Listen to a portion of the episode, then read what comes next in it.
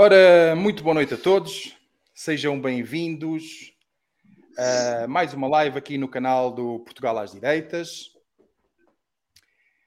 E vou deixando aqui as pessoas entrar. Já estão aqui várias pessoas. Boa noite a todos os que estão aqui, boa noite a todos os que vão entrando. Um, quero, quero dizer que esta live está a ser transmitida no um, canal Portugal às Direitas, também no canal do uh, Miguel Macedo e no Facebook do Miguel Macedo. Um, desde já quero agradecer ao Miguel Macedo o facto de ter disponibilizado o, o seu canal, o seu Facebook, para que possamos chegar a mais pessoas e para que este serviço público que vamos fazer um, hoje seja uh, divulgado e que consiga atingir o maior número de pessoas uh, e para falarmos um bocadinho sobre este tema que está um, na ordem do dia. Bom, eu vou apresentar aqui o meu convidado, o Sr. César Campos. Um, ele é um, jurista um, e vai estar comigo hoje aqui numa conversa para uh, avaliarmos e dissecarmos toda a proposta de revisão constitucional um, do um, Chega. A, a, revisão constitucional que o Chega apresentou no passado dia 12 de outubro um, e também queríamos nós apresentar algumas a, a proposta do PSD e a proposta do PS, mas até esta hora ambas ainda não deram entrada no site do Parlamento como deveria ter dado. Não sei se vai dar entrada durante a live. Se der, cá estaremos para analisar e para ver. Mas temos algumas medidas já na comunicação social, porque ontem uh, foi um, o Conselho Nacional do, do PSD e do PS e só entregaram uma folha à comunicação social, a mais ninguém. Não disponibilizaram para mais ninguém. César, boa noite. Como é que está? Bem disposto? Boa noite, boa noite Ricardo, boa noite a todos os que, que seguem. É um prazer estar aqui. Uh, já nos conhecemos há algum tempo, já temos falado, uh, através do canal do professor, do professor Carlos Dias, e é um prazer estar aqui consigo e com todas as pessoas que nos estão a ver, como é óbvio. É? Obrigado, César. É verdade, conhecemos-nos no canal do professor Dr. Carlos Dias. Exatamente, nos, exatamente. Foi aí que nos conhecemos, foi aí que nos conhecemos. Meus caros, uma pessoa brilhante, uma pessoa brilhante, diga-se de passagem. E que já estamos todos com saudades, porque ele também está nas exatamente, férias. Exatamente. Mas já estamos todos com porque aprendemos, saudades. Porque aprendemos muito todos uh, com o professor Carlos Dias. Sem dúvida nenhuma, sem dúvida nenhuma. Bom, César, eu vou só então ler aqui esta parte uh, de nota introdutória, porque um, estando aqui a transmitir e a falar de assuntos que são assuntos uh, sensíveis, um, convém que façamos um, aqui uma nota introdutória. Eu vou estar a ler, mas tem que, tem que ser assim. Portanto, um, fazemos esta live uh, tanto no canal Portugal às Direitas, uh, como no canal do Miguel Macedo, do Miguel Macedo, e no Facebook do, do Miguel Macedo, ao abrigo do artigo 11 da Carta dos Direitos Fundamentais da União Europeia, que diz, no seu ponto número 1, qualquer pessoa tem direito à liberdade de expressão. Este direito compreende a liberdade de opinião e a liberdade de receber e de transmitir informações ou ideias sem que possa haver ingerência de quaisquer poderes públicos e sem consideração de fronteiras. Mas também ao abrigo do artigo 37 da nossa Constituição da República Portuguesa, que é a liberdade de expressão e informação. No seu ponto 1, Todos têm o direito de exprimir e divulgar livremente o seu pensamento pela palavra, pela imagem ou por qualquer outro meio, bem como o direito de se informar, sem impedimentos nem discriminação. E no ponto 2, o exercício destes direitos não pode ser impedido ou limitado por qualquer tipo ou forma de censura. E, finalmente, também, no ponto 3, as infrações cometidas no exercício destes direitos ficarão submetidos ao regime de punição da lei geral, sendo a sua apreciação da competência de tribunais judiciais. Isto foi uma nota introdutória, basicamente para que um, esta live perdure, para que esta live possa ser vista depois uh, por todos um, e que não existam dúvidas nenhumas que nós estamos aqui simplesmente a exercer o nosso direito cívico, a ter uma conversa um, que vamos analisar matérias uh, sensíveis, mas que temos direito a isso, à nossa liberdade de expressão, à nossa liberdade de opinião e à questão de transmitirmos as nossas ideias, seja por que meio for. Dito isto, vamos lá então à questão que está na ordem do dia. A revisão constitucional do Chega. Ora, eu vou começar isto por ordem cronológica. O Chega já apresentou no dia 12 de outubro a revisão constitucional. Eu sei que apresentou também uma em 2020, uh, ehm, quando apenas tinha um deputado, o Dr. André Ventura, mas um, ehm, deixou essa revisão uh, devido ao facto de estarmos em pandemia e, um, portanto, nesta legislatura, no início desta legislatura, o Chega um, já antes tinha dito que um, no início iria apresentar uma revisão constitucional com uh, todo um corpo de ideias que são aquilo que o Chega defende, que o partido Chega defende. Pronto. Há muitas, há muitas uh, ideias por aí de que o Chega abriu um, uma caixa de Pandora um, e tenho ouvido isso em vários fóruns, do, em várias redes sociais e tudo mais. Um, eu vou-vos dar a minha opinião, uh, que é esta. O Chega uh, sempre disse, desde o início, que tem um deputado que pretendia fazer uma revisão constitucional, que pretendia levar à Assembleia da República uma revisão constitucional.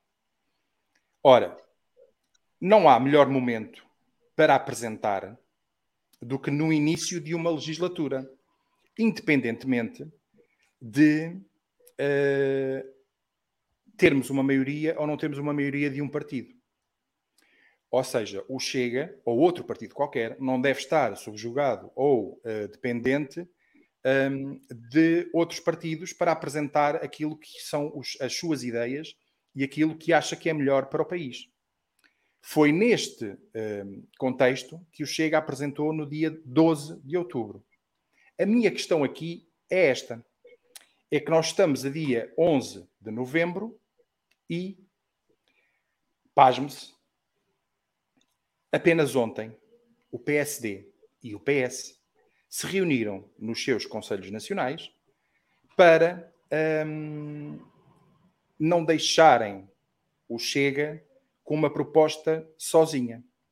Ou seja, a proposta tem 30 dias para ser uh, para que venham mais partidos à discussão, porque isso é democracia.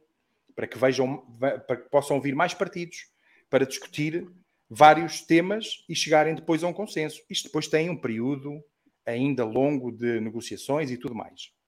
Mas em 30 dias os partidos têm que responder. Ora, tanto PSD como PS tiveram 30 dias. Durante 30 dias não responderam absolutamente nada. Mais grave ainda, durante estes 30 dias, nós, portugueses, fomos uh, censurados. Eu digo isto, censurados um, porque não vimos um, nenhuma análise na comunicação social uh, das propostas que o Chega apresenta para a sua revisão, a sua proposta de revisão constitucional. Um, nós vamos mostrar hoje, vamos fazer esse trabalho e eu esperei mesmo os 30 dias para poder ver se realmente eles se davam ao trabalho de fazer uh, esse serviço público, mas como é óbvio, não o fizeram. Não convidaram ninguém, ninguém na sua da, do Chega, não convidaram o seu presidente, não convidaram absolutamente ninguém para discutir, seja o que for, da proposta da revisão.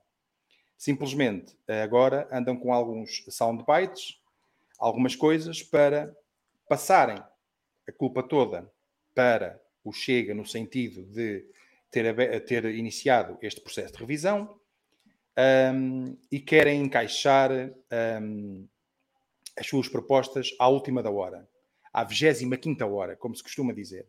Tanto que até esta hora, como vos disse, um, não está disponível nem a proposta do PS, nem a proposta do PSD.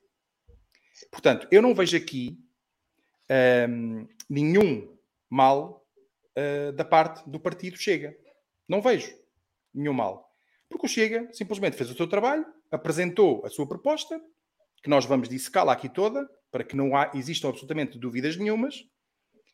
Um, durante 30 dias os partidos podiam vir falar, podiam vir dizer, sim senhor, nós também temos aqui propostas para apresentar, discutia-se, marcava-se o dia, e vai-se marcar o dia para essa discussão, e os dias que depois vêm a, a seguir, e estava tudo bem.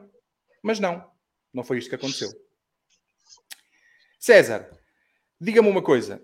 Um, qual é que é a sua opinião, como cidadão, um, em relação a, a, a tudo isto, a, a, toda esta questão uh, do Chega... A todo este folclore, a todo este folclore uh, à volta desta questão, que é uma não questão, que é uma não questão. Eu peço desculpa se, eu estou a falar no telemóvel, peço desculpa se eh, o telemóvel cair ah. ou qualquer coisa, portanto, peço desde já antecipadamente desculpa dessa, dessa situação. Ora bem, eu acho que é uma não questão. E é uma não questão porquê? Eh, partimos logo do princípio que, que é o, o habitual, eh, quando não se quer fazer nada, acusa os outros de estar a fazer alguma coisa. Uh, e como não, se querem, não querem, ninguém quer fazer nada, uh, a maneira mais fácil de descartar responsabilidades é uh, imputar aos outros que estão a fazer alguma coisa e embrulhar essa coisa como se fosse um, alguma coisa do, do, outro mundo, alguma coisa malífica, maléfica, que vai ter consequências trágicas para, para, para, seja o que for. Eu quero recordar aqui eh, que a última revisão constitucional foi é, está datada de 2005. Portanto, já passaram 20, uh, 17 anos. 17 anos. Eu, sou, eu sou péssima matemática, peço desculpa. uh, já passaram uh, 17 anos sobre a última revisão constitucional. E o mundo, uh, não sei se as pessoas notam, mas o mundo gira, gira não é? O mundo transforma-se. E 17 anos é um tempo mais que suficiente para poder, podermos adequar a nossa Constituição às exigências da sociedade e do mundo atual. Isto é a minha opinião, porque o imobilismo é que, é que deixa as coisas uh, apodrecerem. Uh, quer dizer, passam 17 anos sobre o, a última revisão constitucional. Uh, o mundo teve transformações uh, dramáticas neste, neste, neste, neste século. Começou logo com um atentado de 2001 que transformou radicalmente a nossa forma de ver, de ver o mundo, etc. E quer dizer, e não se vai fazer nada. Vamos ficar a olhar e a deixar a banda passar uh, com o mundo a correr à nossa frente e nós paradinhos uh, a ver o mundo passar. Eu acho que isso é uma desculpa esfarrapada para quem não quer modificar nada, porque está, tem um status quo que lhes interessa que não seja modificado. Isto é a minha opinião, como cidadão, obviamente, sobre o que se passa em relação a esta, esta não problemática. É verdade, ou seja, hum, eu não sei quando é que as pessoas queriam, ou quando é que os outros partidos queriam uh, que o Chega apresentasse esta revisão constitucional. Um, oh, Ricardo, eu, eu, costumo, eu, costumo, brincar, eles deviam querer que o Chega apresentasse a revisão constitucional no dia 30 de fevereiro. Devia ser o dia mais conveniente para o Chega apresentar a revisão constitucional. Uh, é, que, é, que é tão, é, é tão, tão, sem sentido a conversa. Uh, não, não, faz, não faz. Atenção que eu não tenho. Isto fica aqui claro, isto é uma declaração de interesses.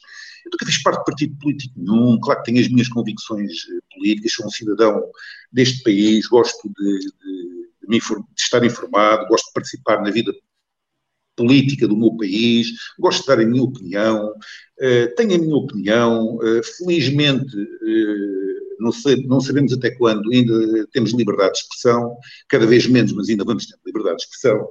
Uh, não, não, pretendo lugar nenhum, tive, nunca tive pendurado em partidos, nunca fiz parte de juventudes partidárias nenhums, nunca tive amigos em Paris que me pagassem almoços e jantares e casas.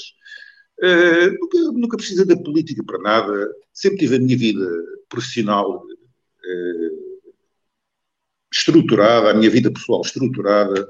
Portanto, não, não, tenho, não tenho interesses nenhum, não, não pretendo lugar nenhum, em nenhum partido, em nenhum, nenhum tacho, como se costuma dizer.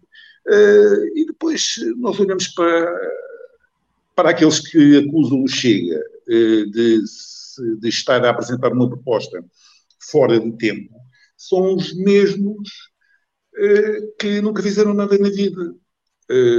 Peço desculpa de eu ser tão cru e tão, e tão, tão direto, mas há muitas pessoas nesta, na, na sociedade que não, não começaram com cartões partidários de juventudes partidárias. Tiveram que dar duro. Tiveram que começar é a batalhar e, e, e saber o que é que custa a vida. E eu sei o que é que custa a vida. Agora, eh, estamos a ser, eh, digamos, eh, acusados de fazer alguma coisa por quem nunca fez nada na vida. Epá, eu acho isto um bocadinho, vamos dizer, sui generis para não sermos não, muito ofensivos. É, é, verdade, é verdade, porque uh, uh, o, basicamente, desde 2005, que foi a última, a, a última um, revisão da Constituição, um, efetivamente já outros partidos tentaram, um, já a PSD tentou, já a PS tentaram, e muitos deles, um, muitas das propostas que estavam nesses partidos, e isso ninguém fala, é, foram consideradas inconstitucionais por parte do Tribunal Constitucional. Muitas delas.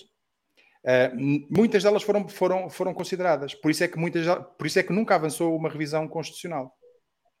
Oh, oh Ricardo, uh, desculpe, desculpe, desculpe, sim, desculpe interrompê-lo. Eu não, quero, não, quero, não quero estar a interrompê-lo frequentemente, que, obviamente que gosto muito de ouvir, como é óbvio. Uh, Nota-se, nota-se, quer dizer, toda a gente fala, à esquerda e à direita, à esquerda falam que estão permanentemente a, modificar a Constituição, a modificar o corpo, o ADN da Constituição, eh, etc, etc. À direita fala-se que a Constituição não, não se adequa aos tempos modernos, eh, estamos, a Constituição está a ficar para trás, não, não está a acompanhar a evolução dos tempos, e depois quando chega à parte de queremos fazer alguma coisa, ninguém quer fazer nada. Toda a gente critica, mas depois ninguém quer fazer nada. E depois quando alguém faz alguma coisa, Aquilo é o rei que está a fazer alguma coisa. Quer dizer, então, mas ficamos em quê? Não é? é que temos que ver, eh, temos que, temos que ser coerentes nas coisas. Nós criticamos as coisas, então apresentemos soluções para as coisas que estamos a criticar. Não é criticar as coisas e depois ficar no imobilismo completo, sem podermos eh, e sem querermos fazer nada. É, isso é aquela história do velho do Restelo. A, a, a tradicional e velha história do, do velho do Restelo, que criticava, criticava, criticava, mas está, nada, não se fazia nada. É o que se passa, é o que se passa, não é? Esta, esta sociedade. Eh, eu, como costumo dizer na brincadeira, eh, eu se fosse candidato a tirano, eh, a primeira coisa que eu fazia, no, manual, no meu manual de tirano, a primeira coisa que eu fazia era acabar com a sociedade civil. Porque é a primeira coisa que um tirano faz é que acabar com a sociedade civil, que é a sociedade que, que se reúne, que pergunta, que debate, que, que quer saber, que é incomodativa para o poder instalado. E então, quanto mais depressa eu acabasse com uma sociedade civil, com a chamada sociedade civil, mais depressa eu podia impor as minhas ideias. É exatamente o que se está a passar hoje. É exatamente o que se está a passar hoje. Estamos numa. Eh, eu costumo dizer isto, porque eu gosto muito do meu país. Eh, sou patriota. Eh, e custa muito dizer isto, mas nós estamos a caminhar para algo muito pantanoso. Eh, estamos a, a, a, caminhar para algo eh, onde as pessoas não podem ter qualquer. onde somos apontados e julgados por delito de opinião. Isso, incomoda-me, é um bocado triste. É um bocado triste, porque isso é o primeiro passo para a tirania. É, calar, é, exatamente isso. Isso é exatamente o que vivemos. É exatamente o tempo que vivemos, infelizmente, não só aqui em Portugal, aqui em Portugal ainda se vê um bocadinho, um, já se começa a sentir um bocadinho mais, mas lá fora um, é, o que, é o que se vive. Basta olhar, por exemplo, para o exemplo do Brasil. um, com o que se Exato. passou. Exato. Há uma, frase, há uma frase, a propósito do Brasil, e desculpe lá estar, não, não, não quero desviar muito do, tema central da conversa, mas a propósito do Brasil, há uma frase de um, de um antigo ministro uh, inglês do século XIX, que era Benjamin Disraeli, uh, por acaso uma, uma pessoa um grande conservador, diga-se passagem, eh, que tinha uma frase muito, muito engraçada que dizia: há uma grande diferença entre desastre e desgraça. Desastre é quando o meu inimigo cai ao rio. Desgraça é quando o salvam. Uh, Adequa-se perfeitamente ao Brasil. E eu não vou acrescentar muito mais do que isto, Mas é dizer que leia nas entrelinhas, não é? Uh, Exatamente. Pronto. César, vamos então aqui à, à parte. Eu, eu, eu, eu, puxámos deste assunto da, da, da Constituição, basicamente, um, para mostrarmos a Constituição de alta a baixo do Partido Chega, para que todos fiquem a conhecer. Muitos não conseguiram um, aceder, não, muitos não conseguiram encontrar na internet. Ela estava disponível no site do Parlamento, e está disponível no site do Parlamento, uh, no dia 12 de outubro, como iniciativa um, aceite pelo pelo Parlamento, um, mas nós hoje vamos dissecar tudo. Mas eu, com o César, combinámos um, que primeiro iríamos falar de uma coisa que nem os jovens hoje em dia têm na escola, que é história. Que deveriam ter história. Sim, porque Portugal é um país com muita história. Muita história. Um, e eu aqui pedi ajuda um, ao César para o César. Um, no que diz respeito aqui à Constituição, ela foi feita em 1976. Exatamente. Portanto, foi em 1976 que foi constituída a Constituição da República Portuguesa.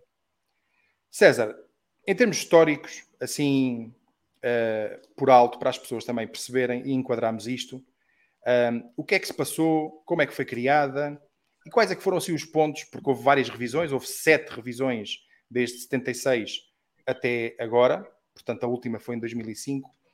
O que é que foi feito em 1976 e o que é que um, quais foram as duas mais importantes revisões uh, que nós tivemos na nossa história? Certo. Uh, a revisão de 76 surgiu uh, na sequência do, do 25 de abril de 1964, eh, e foi elaborada e aprovada por uma Assembleia Constituinte que saiu de umas eleições do dia 25 de abril de 1975, isto é, passado um ano da, da chamada Revolução de, de, de Abril. Eh, essa Assembleia Constituinte tinha como objetivo único a elaboração e a aprovação dessa Constituição. Uh, só que o problema todo é que o problema na altura, na altura não, não, não, não se achou grande problema, uh, é que essa elaboração da Constituição e discussão e, e, aprovação estava condicionada por um. Estava limitada pelo Conselho da Revolução que fez dois pré-acordos, uh, negociou dois acordos constitucionais onde pré-definia o, o texto da Constituição dois acordos que foram realizados, um salvo erro, não quero estar a falhar com datas, mas salvo erro em 11 de abril de 1975, portanto um bocadinho antes das eleições que se foram realizadas, e o segundo acordo em 26 de fevereiro de 1976. Portanto, esse acordo que o Conselho da Revolução eh, obrigou eh, os deputados constituintes eh, a, a assinar e a, e a respeitar, limitou muito o texto constitucional e criou-lhe um, uma carga muito grande, uma carga, uma carga ideológica muito forte. Portanto, está, eu quero lembrar que estamos a falar do ano 75, que foi um ano particularmente, digamos, eh, com bastantes convulsões, eh, eu tenho 58 anos, lembro-me perfeitamente disso. Eh, as pessoas mais novas são capazes de me lembrar, mas as pessoas da minha idade, mais velhas, lembram-se perfeitamente disso. O que é que foi o ano de 75? Com o chamado verão quente de 75, quente, o que é que se exatamente. passou, etc, etc, etc. Essa Assembleia Constituinte, no decurso dos seus trabalhos, foi eh, condicionada não só por estes acordos constitucionais que o Conselho da Revolução obrigou a fazer, mas também por pressões. Eu vou, vou tentar empregar termos não muito agressivos, por pressões absolutamente inqualificáveis do Partido Comunista Português e da extrema-esquerda eh, portuguesa, que fizeram o que hoje, o que hoje se chama bullying eh, aos deputados da Assembleia Constituinte. Eu quero recordar que as galerias da Assembleia Constituinte gritavam-se palavras de ordem, interrompiam-se os trabalhos e ameaçavam-se os deputados constituintes. Portanto, numa galeria da Assembleia da República, onde as pessoas não, não têm, haver silêncio, as pessoas não se podem pronunciar. Portanto, imagine o caldo uh, ideológico e não só em que foi elaborada a Constituição de 1976. Portanto, imagine o que, as pressões que havia na altura de, dessa situação.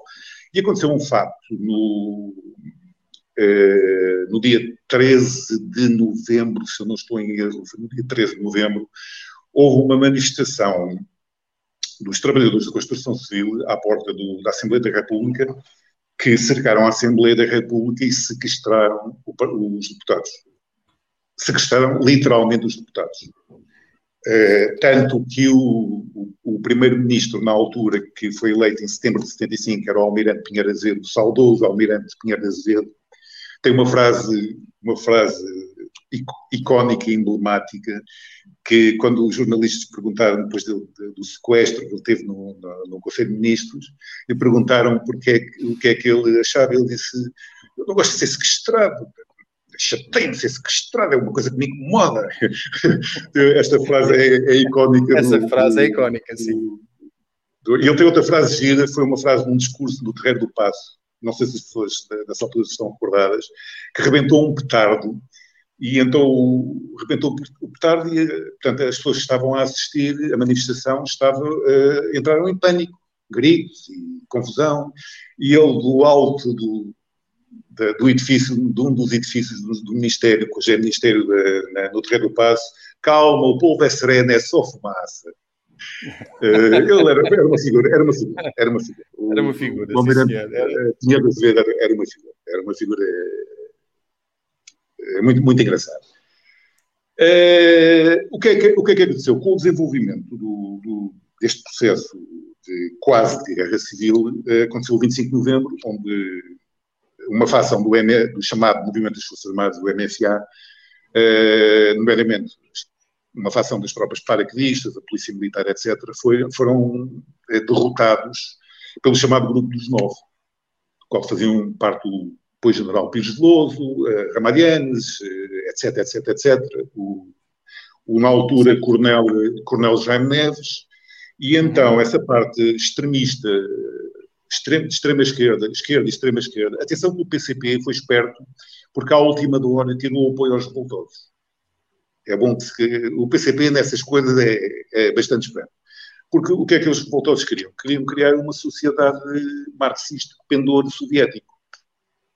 Uh, e ao serem derrotados no 25 de Abril, por isso é que se diz que o 25, no 25 de Novembro, por isso é que, perdão, por isso é que se diz que o 25 de Novembro foi verdadeira, uh, o verdadeiro dia da liberdade, onde se, se, permitiu que houvesse efetiva liberdade. Uh, e então, com o 25 de Novembro, o, a Assembleia Constituinte ganhou uma liberdade que não tinha por causa de, dessas pressões que havia de, por parte do, da, da extrema-esquerda na altura. Então, essa. essa ah, resta, resta eu não, não disse, mas os deputados que foram sequestrados eh, no dia 13 de novembro de 1965, no dia 14, tiveram que ir, nomeadamente, a maior parte dos deputados do PS, do PPD, na, do PSD na altura PPD e do CDS, uhum. tiveram que ir para o Porto. Portanto, veja lá o clima de terror que, que, que, com que não se confrontaram. Uh, entretanto, isto passou, deu-se o 25 de novembro e no dia uh, eh, 2 de abril de 1976 a Constituição foi finalmente uh, aprovada com os votos favoráveis de toda a Assembleia Constituinte, exceto do CDS. O CDS votou contra. A, a Constituição de 1976. Eh, eu quero deixar aqui uma nota que, na altura, o Dr. Sá Carneiro, que era o presidente do PSD, eh, tentou fazer com que os deputados constituintes do PSD eh, votassem, se estivessem na, se estivessem na, na votação do, desta Constituição. só que não teve sucesso e o PPD, na altura, aprovou também a Constituição. Uh, isto para, para fazermos um enquadramento, para fazermos um enquadramento do que é que foi, como é que a Constituição surgiu, quais os, as, as uh, nuances da, da, aprovação da Constituição, o que é que esteve sujeito, portanto, traços largos e muito, e muito grosso modo foi isto que aconteceu no, no, na elaboração da, da, da Constituição. Uh, como o Ricardo disse, a Constituição já teve sete, sete revisões. Portanto, teve a eh, revisão de. Foi, teve a 66, depois teve a primeira revisão em 1982, teve a segunda revisão em 1989, teve a terceira revisão em 1992 e depois, eu tenho sempre dúvidas, acho que foi em 97, 2001, 2004 e 2005. Portanto, foram as sete revisões constitucionais até à uhum. data de. Certo. Uh, as revisões foram importantes, mas as três primeiras revisões foram uh, mais importantes que, que, as outras. As outras foram mais pontuais, de medidas mais, menos impactantes, se assim nós podemos dizer. E o que é que, o que, é que se passou, por exemplo, na Revolução de, de, da Revolução, na revisão de 1982? Havia uma carga programática muito grande na Constituição, como o, Ricardo sabe, eh, em relação ao que foi aprovado. Então, nessa revisão, tentou-se suprimir, ou suprimiu-se mesmo essa, carga programática eh, e essa orientação marxista que, o texto originário da Constituição tinha. Eh, nomeadamente, ele fazia-se referência, eu, eu peço desculpa, a minha memória já não é o que era, mas era, salvo erro, mencionava-se a sociedade sem classes na Constituição, uh, o processo revolucionário em curso, uh, o, exercício democrático do, do, do, o exercício do poder pelas classes trabalhadoras, pelas classes trabalhadoras, sim. à transição pelo socialismo. Portanto, era esta carga ideológica que a revisão de 1972 expurgou do texto constitucional. a revisão de 1989 já é uma revisão diferente, já versou sobre, mais, sobre o lado económico. Isto porquê? Porque uh, é bom não esquecer que em 1986 nós entramos para a CEE, portanto, na altura CEE, Comunidade Económica Europeia, uh, e tínhamos uma Constituição, nomeadamente na parte económica, muito estatizante, uh, o que contrariava a entrada num, numa, num organismo, portanto, num, num espaço de livre mercado e de livre circulação. Portanto, eh, como se costuma dizer em português mais eh, corriqueiro, não batia a bota com a perdigota. É, tínhamos uma, uma, Constituição completamente estatizante uh, e estamos a entrar num mercado livre de, de mercadorias, pessoas, do, do, do, do, que quisesse. Então tivemos que, ou o país achou por necessidade da Assembleia, que é, a Assembleia é sempre quem revê faz as revisões constitucionais ao contrário do que as pessoas pensam. E eu já vou lá, isto é outro, é outro assunto muito engraçado, por causa da célebre comissão técnica que o PS criou para pressionar os deputados eh, eh, a incluírem propostas de, que lhes interesse, que, nomeadamente este governo, que lhes interesse aprovar no texto constitucional, e então o que é que foi feito em 1986? Foram, foi expurgado na parte económica toda essa carga marxista e muito, muito evidente no, no texto constitucional. Nomeadamente falava-se na irreversibilidade das nacionalizações, na reforma agrária, na apropriação coletiva dos meios de produção, portanto isso foi tudo expropriado uh, na revisão constitucional de 1989. Uh, a terceira revisão constitucional foi a revisão constitucional de 1992 e teve como base, e teve como causa o, toda a gente já ouviu falar no Tratado Maastricht. Portanto, e, e, então, esse tratado assegurou, uh, esse tratado não, essa revisão constitucional, por causa da assinatura do Tratado de Maastricht, uh, assegurou que a legitimidade da Constituição e das transferências das competências do Estado português para a União Europeia, portanto, para enquadrar uh, isto na, na, na, na designada na, na, União Europeia, portanto, nas implicações que o Tratado mais isto teve. As outras constituições portanto, tiveram algumas eh, modificações uh, menos significativas, portanto não vale a pena estar aqui a perder muito tempo e gastar muito tempo. Sim, sim, não. Agora, agora uh, sobre, César, sobre isso.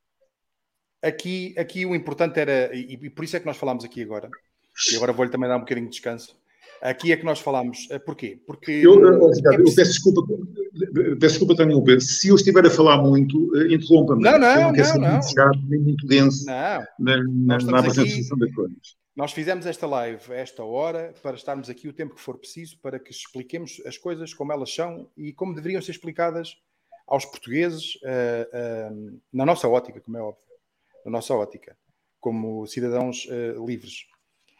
Um, mas nós quisemos, eu, eu, eu pretendi fazer este enquadramento com o César, porquê?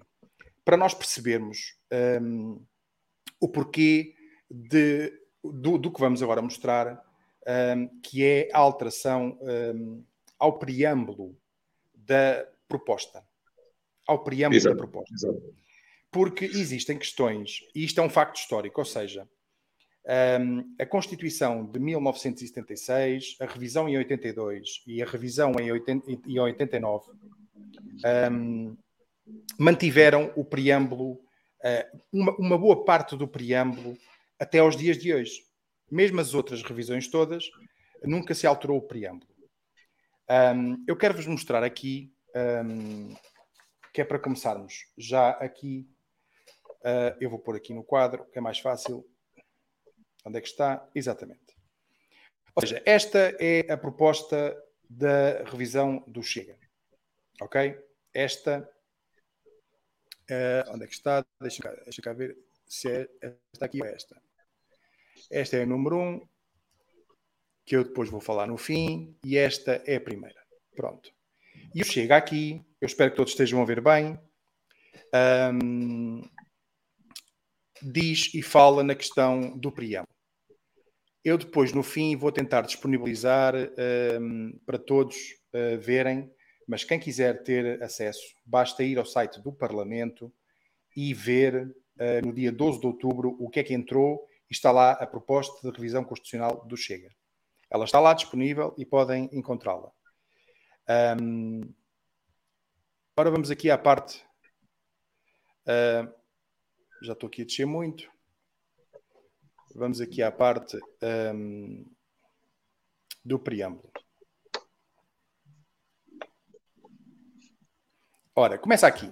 A verdade é que, reconhecendo os avanços sociais, jurídicos e políticos impulsionados pelo texto de 76, não é menos verdade que, quer pelo contexto da época em que nasceu, quer pela evolução dos tempos, necessidades e exigências do povo português, ou quer ainda pelo necessário desgaste que o decurso do tempo acarreta para qualquer regime político, a CRP não é hoje capaz de responder ao que Portugal necessita para que se possa colocar ao nível dos melhores países do mundo. Desde logo, o documento constitucional português continua a manter vivos eh, resquícios significativos dos combates ideológicos dos anos 60 em 70 e 70 em Portugal, especialmente a linguagem política e dogmática do período revolucionário, o que já não se mostra adequado. Portugal é hoje uma democracia com fragilidades, é certo, mas moderna e plenamente integrada no âmbito das instituições europeias. Manter referências ao período fascista ou determinar o caminho para o socialismo não é adequado a um texto constitucional que se mantém em vigor e que é pedra angular do ordenamento jurídico português. O projeto de revisão eh, constitucional do Chega não visa combater opções políticas, atacar o espírito socialista barra comunista dos anos pós-revolucionários, ou muito menos reabilitar o antigo regime. O projeto constitucional do Chega pretende garantir que a lei fundamental portuguesa não se feche a uma, não se fecha a uma parte da sociedade e, ou não privilegia um caminho em detrimento de outro dentro das opções democráticas. Num certo sentido, trata-se de um repositório de liberdade, democracia e de livre avanço no caminho social. Assim, a par de uma limpeza ideológica necessária, a constituição de um país não tem de ser. Uh, peço desculpa que ela saiu daqui. Assim, a par de uma limpeza ideológica necessária, a constituição de um país não tem de ser de direita ou de esquerda, fascista ou comunista, tem de ser uma garantia de liberdade uh, de todas as opções políticas legítimas. O projeto, agora apresentado, visa produzir um espírito de agregação e unidade em que portugueses se revejam e em que todos possam, pelo menos, enquadrar o seu modo de vida e a sua forma de ver o mundo, o que manifestamente não acontece no diploma em vigor. É neste contexto que o Chega vem apresentar a sua proposta de revisão constitucional, uma revisão que, embora não consubstancie uma ruptura com o atual texto constitucional, não deixa de ser uma reforma de fundo, uma reforma que visa, primeiro, a neutralidade ideológica da Constituição, segundo, um sistema firme de direitos, liberdades e garantias, mas que não impeça a necessária reforma na justiça, sobretudo a justiça criminal. Terceiro, um modelo económico e societário onde a convivência harmónica entre o setor público e o privado está assegurada, mesmo em domínios fundamentais como a saúde ou a educação a necessária reforma do poder político, quarto, reduzindo a sua dimensão institucional e burocrática e assegurando a independência dos tribunais, dos órgãos de investigação criminal e das entidades reguladoras face ao poder político, independentemente das maiorias conjunturais. Isto, meus caros, é uh, o que o Chega propõe na questão do preâmbulo. Na questão do preâmbulo. Todas estas quatro questões que vocês veem aqui vão ser debatidas e vão ser vistas por nós e analisadas aqui também pelo Sr. César Campos, um, para que não restem dúvidas do que é que está no projeto um, e se é bom, se é mau, se é assim assim. Um, para mim não existe o assim assim numa revisão constitucional. Ou é bom ou é mau. César, basicamente foi aquilo que nós uh, falámos no início, agora uh, há pouco. Portanto, esta, esta questão do preâmbulo é para re retirar esta questão do peso ideológico que existe ainda da Constituição de 76. Exatamente, exatamente. A Constituição de, de, de 76, através destas revisões, já, já sofreu um desbaste, digamos assim, uma, um expurgo eh, bastante importante de normas com total pendor estatizante ou marxista, como, como eu acabei de dizer. Mas ainda se mantém, nomeadamente no preâmbulo da Constituição, o, que, o chamado, que eles dizem chamado caminho para, para uma sociedade socialista, etc. Mantém-se, por exemplo, um artigo, que é o artigo 94 da proibição dos latifúndios, etc, etc, etc. Portanto, eh, convém que a Constituição responda como o Ricardo disse e como está escrito no, no programa do Chega, que eu por acaso até o tenho aqui, eh, que a Constituição perca esta carga ideológica e seja uma Constituição minimamente neutra para podermos responder aos desafios eh, de, de, de, que, que, nos são colocados na, na, na atualidade. Porque eh, eu estive a ler o, a proposta de revisão, por exemplo, do PSD eh, não estive a ler exatamente o que eles propuseram ponto por ponto, mas eh, uma síntese do que é que eles propunham como, como revisão constitucional. Eles falavam lá que, eh, que, que, o preâmbulo não, era um, não tinha uma carga muito importante, que era apenas histórico. Tudo bem, é uma opinião, ok, tudo bem, é assim, é assim mas eu estou de acordo com o que diz o, um dos, dos professor, professores catedráticos que fez esta revisão do Chega, que é o professor, o professor doutor Bacelar Gouveia, certo. É, que diz que, primeiro, é, as, as Constituições não se fazem, os preâmbulos e as Constituições não se fazem de história. Partimos logo desse princípio. E depois, se estarmos a manter esta, estas frases de pendor marxista, neste caso, uh, num preâmbulo da Constituição uh, e não as querer mudar, uh, estamos a, conferir uma hiperrigidez muito maior ao preâmbulo que ao corpo normativo da Constituição, o que não faz sentido nenhum. Portanto, temos que expurgar estas, estas matrizes ideológicas de uma Constituição. qual é o sentido que hoje faz dizer que caminhamos para o socialismo? nós, inseridos numa comunidade europeia, no, no, no chamado mundo ocidental, Uh, isto, eu peço desculpa de ser assim tão cru, uh, isto não é propriamente a América do Sul, não é propriamente a Venezuela, não caminhamos para o socialismo, caminhamos para uma, cidade, uma sociedade cada vez mais aberta, mais que interage com uma interação muito maior a todos os níveis e que não pode estar presa a, digamos, a grampos ideológicos, se assim se pode dizer, que, que, só, que só, vão, só vão atrapalhar e só vão, e só vão fazer com que, com que a Constituição seja, seja absolutamente cristalizada e não acompanhe os passos da história. Porque a ideologia, a ideologia eu, como eu costumo dizer ao Ricardo, eu não quero me afastar muito, peço, peço desculpa de estar-me. Não, um não, à, oh, à vontade. Da, da live. Estamos a ter, estamos a, a ter uma conversa. Portanto.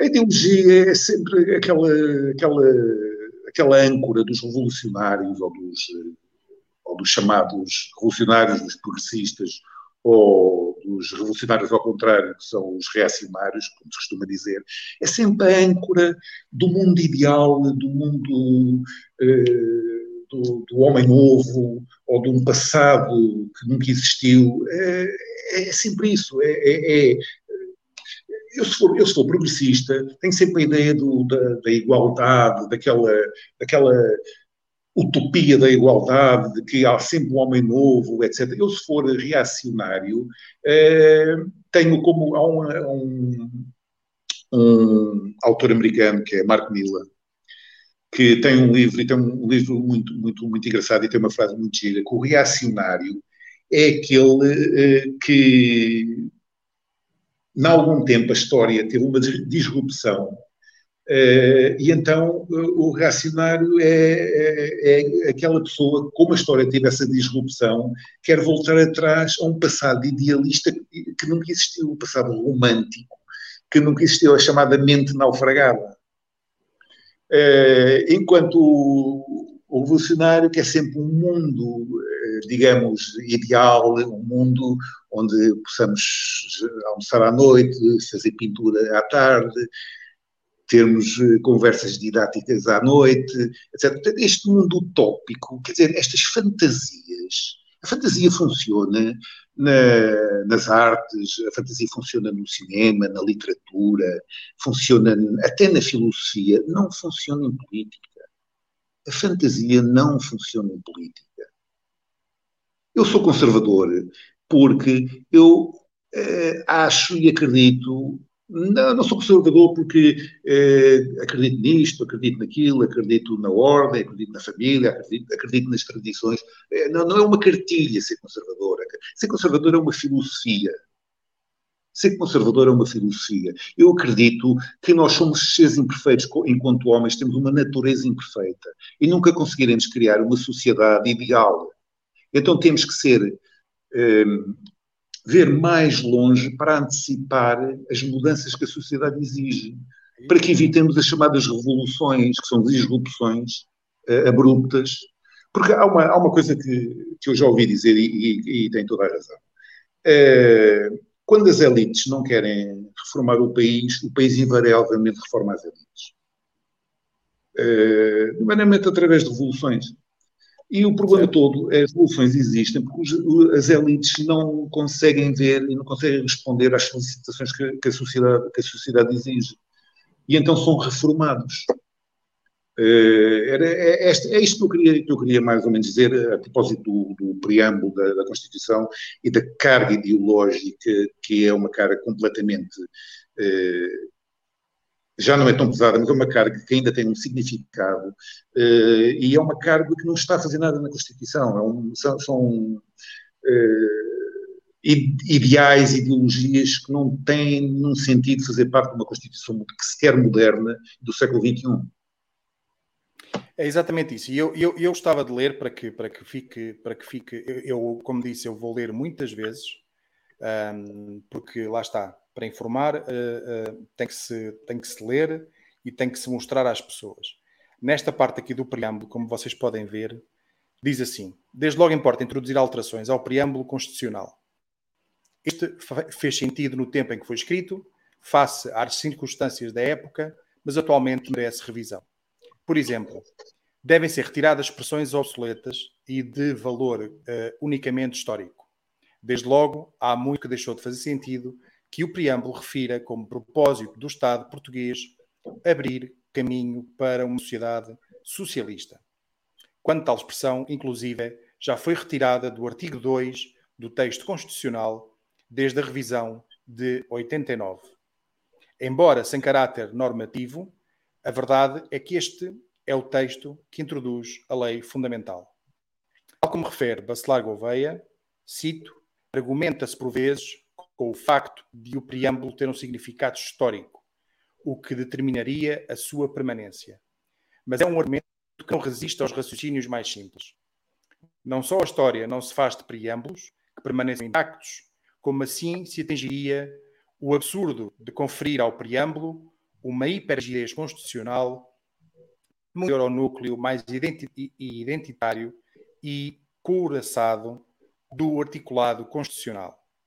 Também Jorge Miranda defende a alteração do preâmbulo no mesmo sentido, considerando que é evidente o desfazamento entre a referência ao socialismo e alguns dos princípios fundamentais da organização económica e ainda outras alterações que a Constituição já sofreu, nomeadamente a retirada da linha uh, que previa, e cito, socializar os meios de produção e riqueza, de entre uh, as tarefas fundamentais do Estado, constantes no artigo 9. Pronto. Basicamente, aqui o que está escrito foi o que o uh, Sr. César Campos esteve aqui a falar uh, da questão do preâmbulo. Vista esta questão do preâmbulo e tratada esta questão do preâmbulo, vamos aqui à questão de direitos e deveres fundamentais. Uh, uma das questões que anda muito aí, um, que anda muito aí na, na berra, como se costuma dizer, uh, e andam preocupados uh, porque o Chega é que tem aqui qualquer coisa. Portanto, vamos lá esmiuçar isto. O projeto de revisão constitucional do Chega não pretende reduzir o escopo ou o alcance dos direitos fundamentais atualmente em vigor. Pelo contrário, pretende até expandir sua eficácia, como ocorre uh, com a criação de um recurso de amparo para defesa direta junto do Tribunal Constitucional dos direitos, liberdades e garantias dos cidadãos. Na verdade, em Portugal, é importante que todos, órgãos de soberania, partidos e organizações sociais, promovam cada vez mais uma cultura de defesa de direitos fundamentais bem como mecanismos adjacentes de defesa dos mesmos, na medida em que estas dimensões estão profundamente conexas com a qualidade da nossa democracia e do funcionamento das nossas instituições. Mas, ao mesmo tempo, estes direitos não podem, na sua dimensão objetiva e hermética, ser vetores de limitação às necessárias reformas na área da justiça, das finanças públicas ou da reorganização política. Mais do que apontar o caminho, a Constituição deve ser uma garantia da liberdade de escolha e conformação social, evitando impedir escolhas eh, legítimas dos cidadãos face aos caminhos a seguir no âmbito das políticas de justiça ou nas políticas de finanças públicas. É evidente que a Constituição tem sempre uma função limitadora, prevenindo e evitando abusos por parte dos poderes executivos ou de maiorias parlamentares temporárias sendo esse, aliás, um dos grandes marcos do constitucionalismo pós-1945.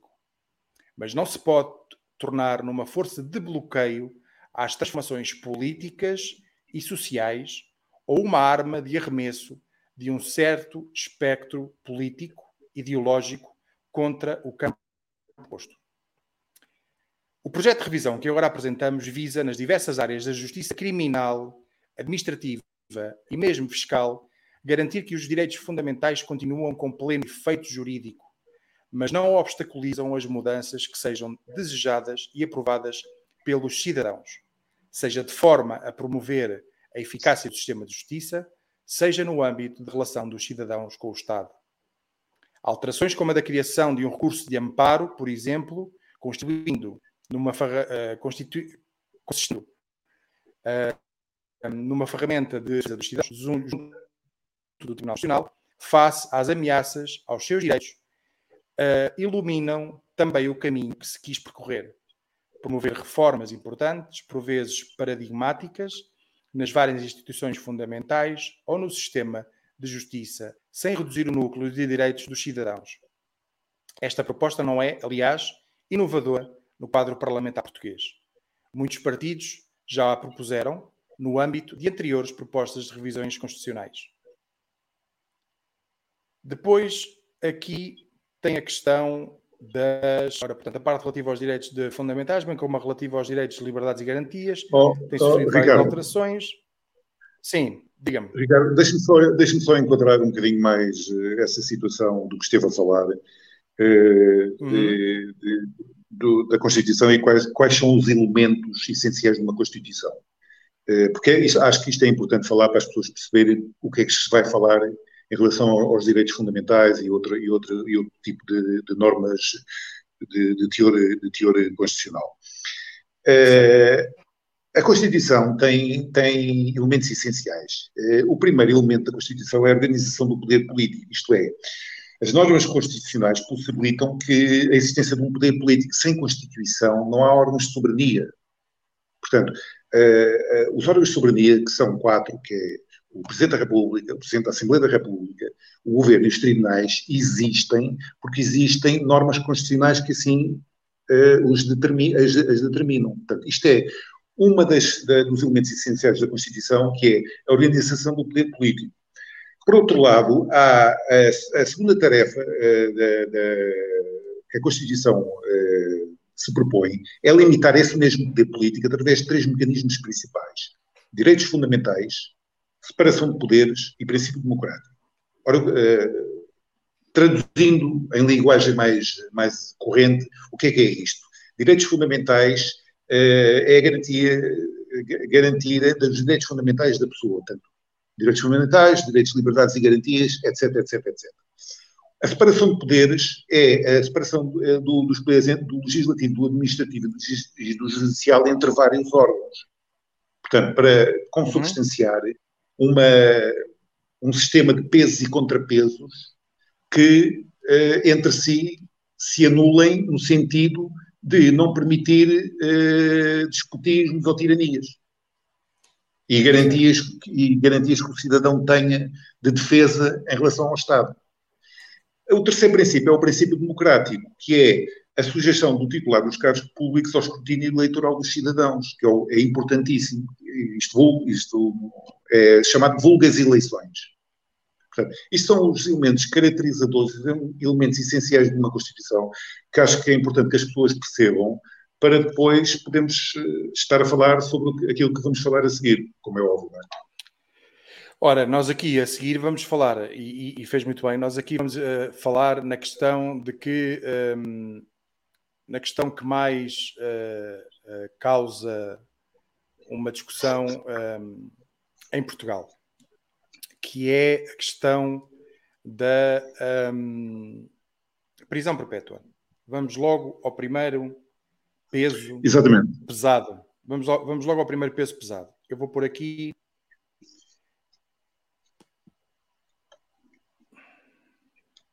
Isto está lento.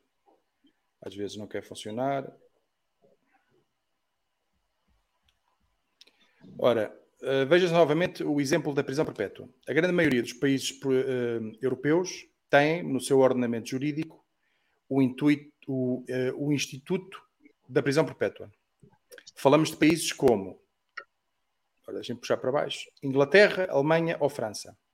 Por exemplo, este ano em França, o homem que cometeu o homicídio da menina luz-ascendente Maëlys de Araújo foi condenado a pena perpétua com prisão mínima de 22 anos e considerado pelo Ministério Público como um perigo social absoluto.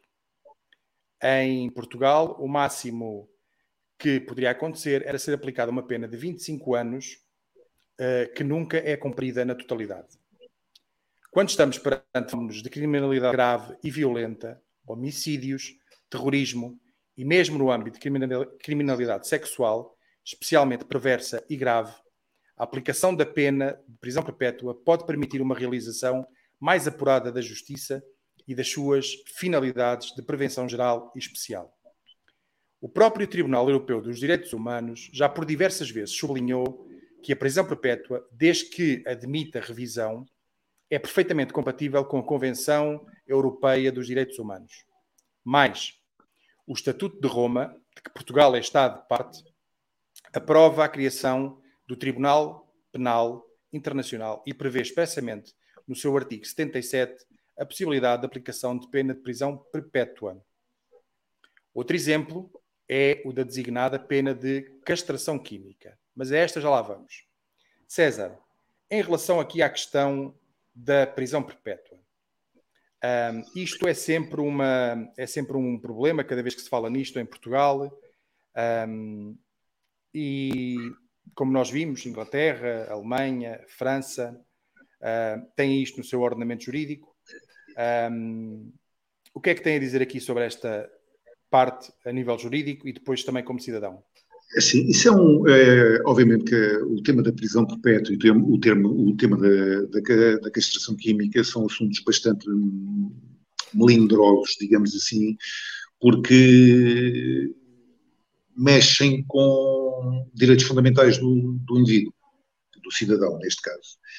Uh, eu, não, não, eu não tenho muito, como é que é dizer, não tenho muito, muitos, uh, não tenho muitas reservas à prisão perpétua por, por, por um, por, por, a aplicação de penas de caráter perpétuo pelo seguinte. Eh, eu estou, eu peço desculpa, eu não, não, tenho isto tudo de cabeça, tenho que ler algumas coisas às vezes, claro. tenho essas situações de cabeça. O artigo 77 do, do, eh, do Tribunal Penal Internacional, a linha B, diz nomeadamente o seguinte: sem prejuízo no disposto no artigo 110, o Tribunal pode impor à pessoa condenada por crimes previstos no artigo 5. E quais são os crimes previstos no artigo 5?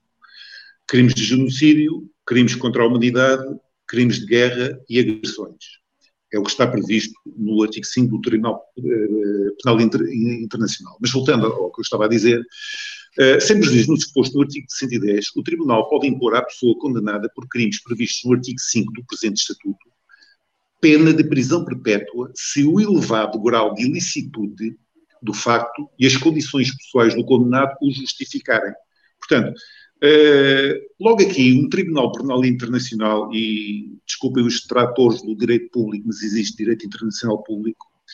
Uh, o Tribunal Penal Internacional é um, um, um, excelente exemplo que existe de direito internacional público, pois pode-se falar é que pode não ser uh, adotado pelas grandes potências, como dizia a Marlene uhum. Albright, dizia que o o direito internacional público é o direito das grandes potências. Mas pronto, isso é outra coisa que não vem à, não vem à conversa. Uh, o, próprio, o próprio Estatuto do, dos Direitos Humanos uh, de, de, uh, admite, admite que é perfeitamente compatível com o, a prisão perpétua, portanto, as penas de caráter perpétuo, com o Estatuto dos Direitos Humanos. Obviamente, quando nós estamos a falar de prisão perpétua, não é, não é pegar numa pessoa e metê-la para todo sempre na prisão. Pode acontecer, como é óbvio, não é? Mas estamos a falar numa prisão perpétua que tem um limite mínimo, né?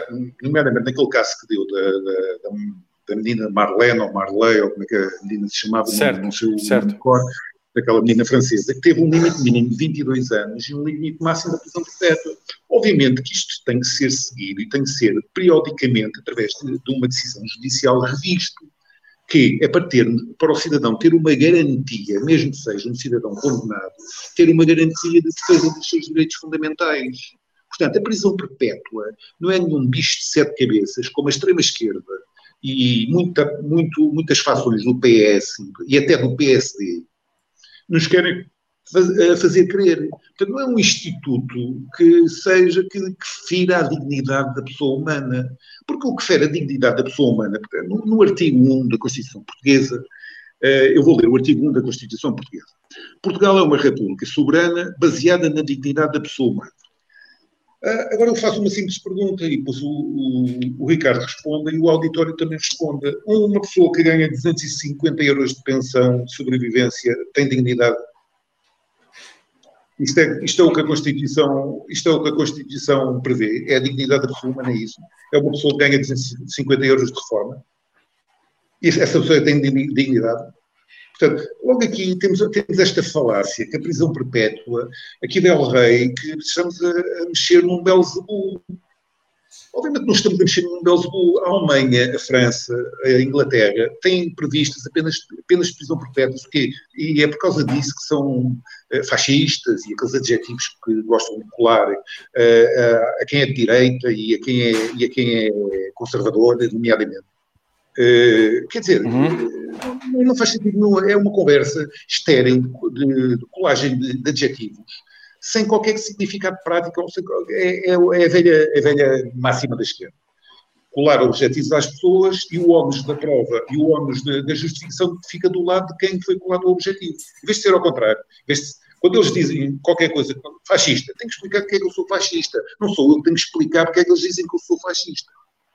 Portanto, há aqui uma inversão do ónus que a esquerda gosta muito de fazer. E ou nós, ou nós de direita, eh, nós somos diferentes, como é óbvio, ou fazemos, ou aplicamos a mesma, a mesma receita e, e aplicamos os adjetivos, e depois eles que explicam os adjetivos que nós lhes aplicamos. Porque eu costumo dizer eh, várias vezes, isto é, eu estou, estou farto de dizer isto, nós temos que atacar eh, esta malda de esquerda no sítio onde eles acham que tem uma superioridade eh, muito grande, que é na moral. Porque se nós atacarmos a esquerda na moral, a esquerda fica sem chão. Porque não tem mais nada para discutir. Uh, as certo, propostas eu concordo. As propostas são uma porcaria, mas são morais, é o que a esquerda vai dizer.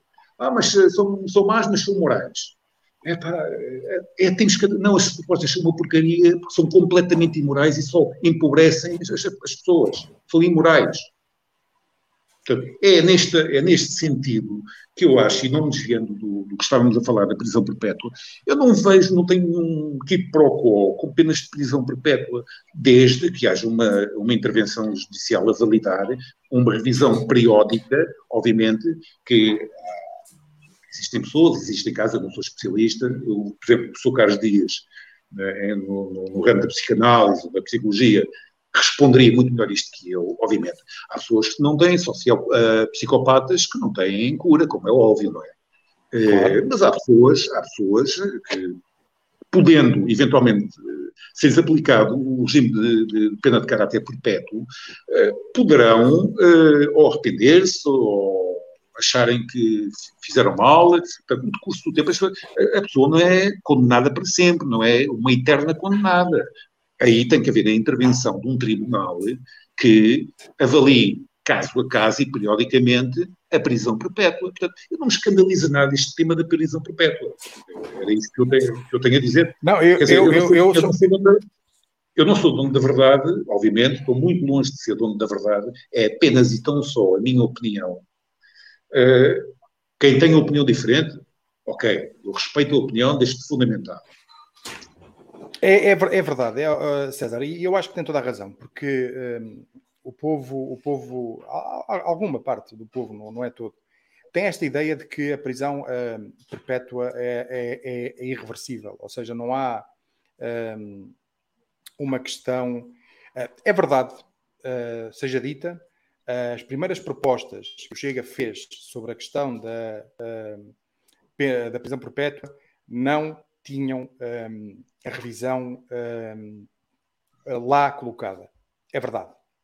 Mas eu relembro sempre que o partido chega a um partido com três anos. Não é um partido desde 75, nem de 70 e... seja lá de que data for.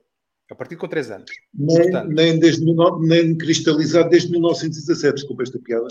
Exatamente, uh... certo. Ou seja, a, a prisão perpétua que aqui se fala e que ficou aqui demonstrada na proposta do Chega é que seja revista, que haja uma revisão. Mas que a pessoa tenha que estar, se, se cometer um daqueles crimes graves, no mínimo 22 anos. Não é acontecer o que acontece em Portugal, que são 25 é anos. Assim, oh, oh, Ricardo, é, e ao final é assim, de 12 anos a pessoa está fora. Oh, oh, Ricardo, uh, pode-se alegar que há aqui um conflito, um conflito de interesse entre normas constitucionais, nomeadamente a norma de, de, da proporcionalidade, mas nós temos que adequar isto e temos que ter bom senso para não metermos tudo no mesmo lado. Isto é, não uh, sub, sobrevalorizarmos determinados direitos uh, fundamentais, desvalorizando outros, porque há sempre, isto é, um, isto é uma moeda, há sempre uma face, uma, uma cara e uma coroa.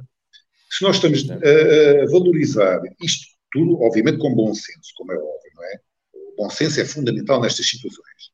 Porque isto é, faz lembrar aquela alegoria do barco. Uh, se nós não temos a carga toda de um lado, o barco vai ao fundo. Uh, e esta, este peso e contrapeso entre direitos fundamentais tem que haver bom senso para que um direito fundamental não seja um direito tirano em relação a outros direitos que, que as pessoas têm, como é óbvio, não é?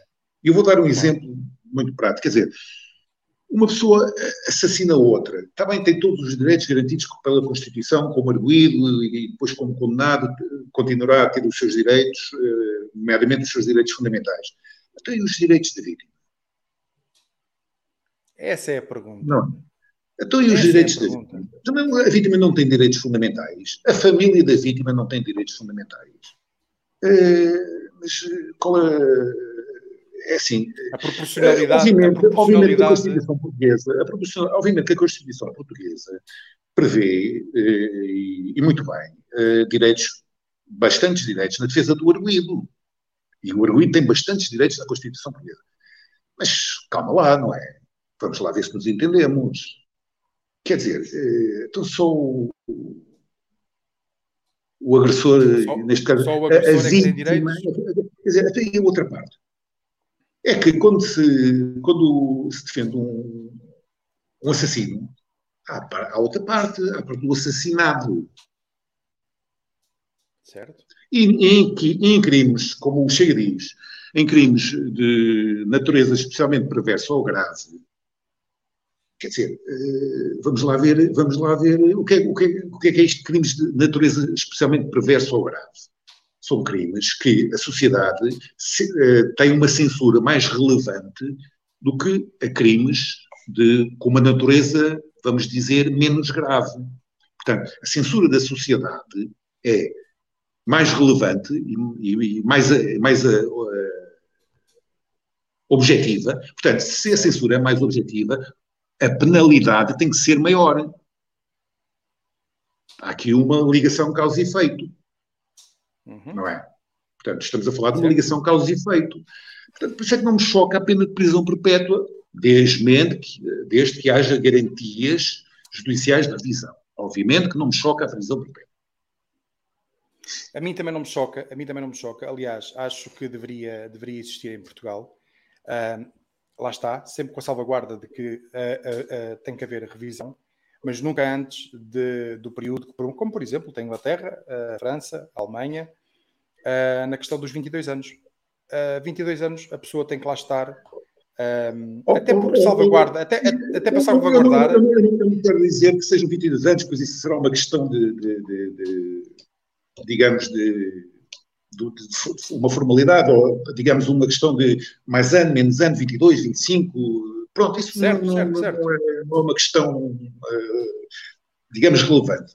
A questão relevante é que eh, a prisão perpétua adequa-se a crimes especialmente graves e de forte censura social, não é?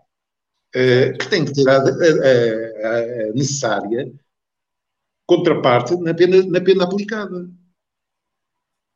Quer dizer, o, o, Ricardo tem uma pena máxima de 25 anos em Portugal por cúmulo. É, com diversos fatores, nomeadamente bom comportamento, etc., ao fim de 12 anos está cá fora. Epá, eh, digamos assim, então, mas eh, estamos, estamos, eu sei que uma pena de 12 anos de prisão também é uma pena bastante pesada, obviamente, mas num crime grave que, vamos imaginar, com vários crimes, que cúmulo jurídico tem 25 anos, nomeadamente fatores atenuantes, e muito bem, obviamente eu não estou a meter em causa isso, acho que os fatores atenuantes devem ser levados em conta, uh, bom comportamento ao fim de 12 anos está cá fora. Então eu vou fazer uma pergunta muito simples, até se a pessoa cometeu um crime especialmente grave, vamos imaginar um crime de terrorismo. Vamos imaginar um crime de terrorismo. Se a pessoa comete um crime de terrorismo, é, é aplicada uma pena de 25 anos, ao fim de 12 anos está cá fora. Uh, e ao fim de 12 anos a pessoa não se arrependeu e vai novamente, uh, vai novamente cometer o mesmo crime. Então, mas desculpem lá. Isto faz algum sentido? Isto tem algum sentido em termos práticos? É porque isto, a, a teoria é muito bonita, mas a prática ensina muito. Ora, ora aí é que está. Por isso é que eles não querem fazer esta revisão, por isso é que eles não querem bater nestes assuntos e querem de fazer estes assuntos, principalmente o PS, uh, eh, o PSD também, mas a extrema-esquerda radical e o comunismo não querem bater nestas, uh, nestas partes. Por causa disso mesmo. Uh, porque acham que as coisas nunca vão acontecer em Portugal. Acham que Portugal está completamente fora do mundo. É, tal, é o tal idealismo, tal fantasia. É a tal, tal fantasia, fantasia. Que, fala, que, falava há pouco, portanto. Um, não. Oh, oh, oh, Ricardo, eu, vou, eu, vou dar, eu, vou, eu, vou, dar um enquadramento histórico, se me permite. Se me permite. Sim, à vontade, claro que sim. Uh, vou tentar uh, explicar aqui um enquadramento histórico do que é que é o terrorismo ao longo do século XX e, nomeadamente, do século XXI. A primeira fase do terrorismo foi uma fase no, nos finais do século XIX, princípios do século XX, e, acabou, nomeadamente, na Primeira Guerra Mundial, com o assassinato que, despoltou a Primeira Guerra Mundial com o assassinato do pretendente ao trono, o arquiduque Francisco Fernando da Áustria, assassinado em Sarajevo por um jugoslavo. Uh, essa primeira fase do terrorismo tinha uma componente muito anárquica e uma componente, uh, nomeadamente, de terrorismo dirigido a chefes de Estado monárquicos. Uh, nomeadamente com esse assassinato, o assassinato do Dom Carlos entre nós, do, do, rei Dom Carlos e do príncipe, e do príncipe herdeiro, eh, havia uma, uma, uma um, era um terrorismo muito direcionado, um terrorismo anárquico, muito direcionado a, a combater a monarquia, para, nomeadamente para, para isto, em, substituição pelas repúblicas, etc, etc, não veio agora ao caso, são, podemos falar nisso noutra live, mas não veio agora ao caso. Certo. Depois passámos, nos anos 30 em diante, eh, para um terrorismo de componente colonial, isto é, de, de anticolonial, nomeadamente com a falência, entre aspas, das grandes potências coloniais como a França, a Inglaterra, etc, etc. E todos se lembram do, do, terrorismo, do terrorismo na Argélia, em, com, em relação à França, do declínio do, do, do, Império Britânico, e esse terrorismo durou até meados dos anos 70, digamos assim. Portanto, foi um terrorismo que teve uma componente colonialista ou anticolonialista. Uhum. A partir dos anos 70, e toda a gente sabe, e há muita gente que já se lembra disso, uh, o terrorismo mudou a sua faceta e passou a ser um terrorismo com uma componente ideológica muito forte, nomeadamente por causa da Guerra Fria da chamada Guerra Fria, do, da luta do chamado mundo livre, que hoje se chama mundo ocidental, contra o Bloco Soviético. Havia uma, havia uma, uma latente eh, choque entre estes dois, eram três, havia os não alinhados, obviamente, mas havia um latente choque entre estes dois mundos, e então o terrorismo era baseado nesses aspectos ideológicos. Toda a gente se lembra entre nós das RP 25 de Abril, toda a gente se lembra as, as Brigadas Vermelhas em Itália, toda a gente se lembra do IRA, toda a gente se lembra do grupo Baden-Meinhof na Alemanha, etc, etc, etc, etc, para não dar mais exemplos.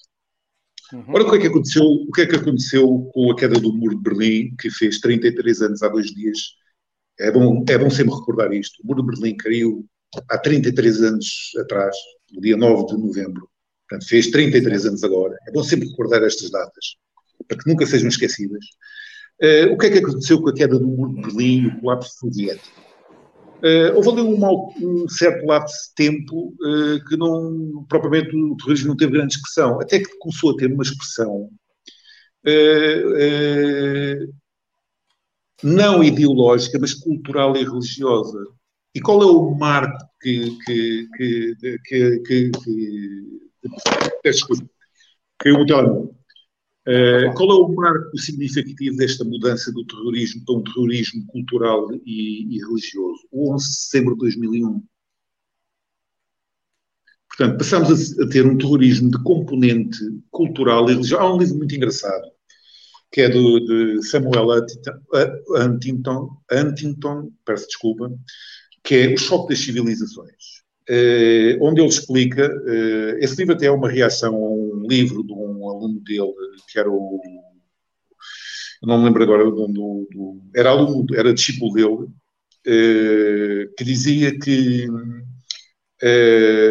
tinha, tinha, tinha, aquele conceito hegeliano do fim da história, isto é, com o colapso do, do, comunismo e do fascismo e dessas ideologias, tinha triunfado a ideologia liberal, uh, o livre mercado, etc., e a história uh, serenava e seguiam tranquilamente a partir de agora. Chegámos ao fim da história em termos hegelianos.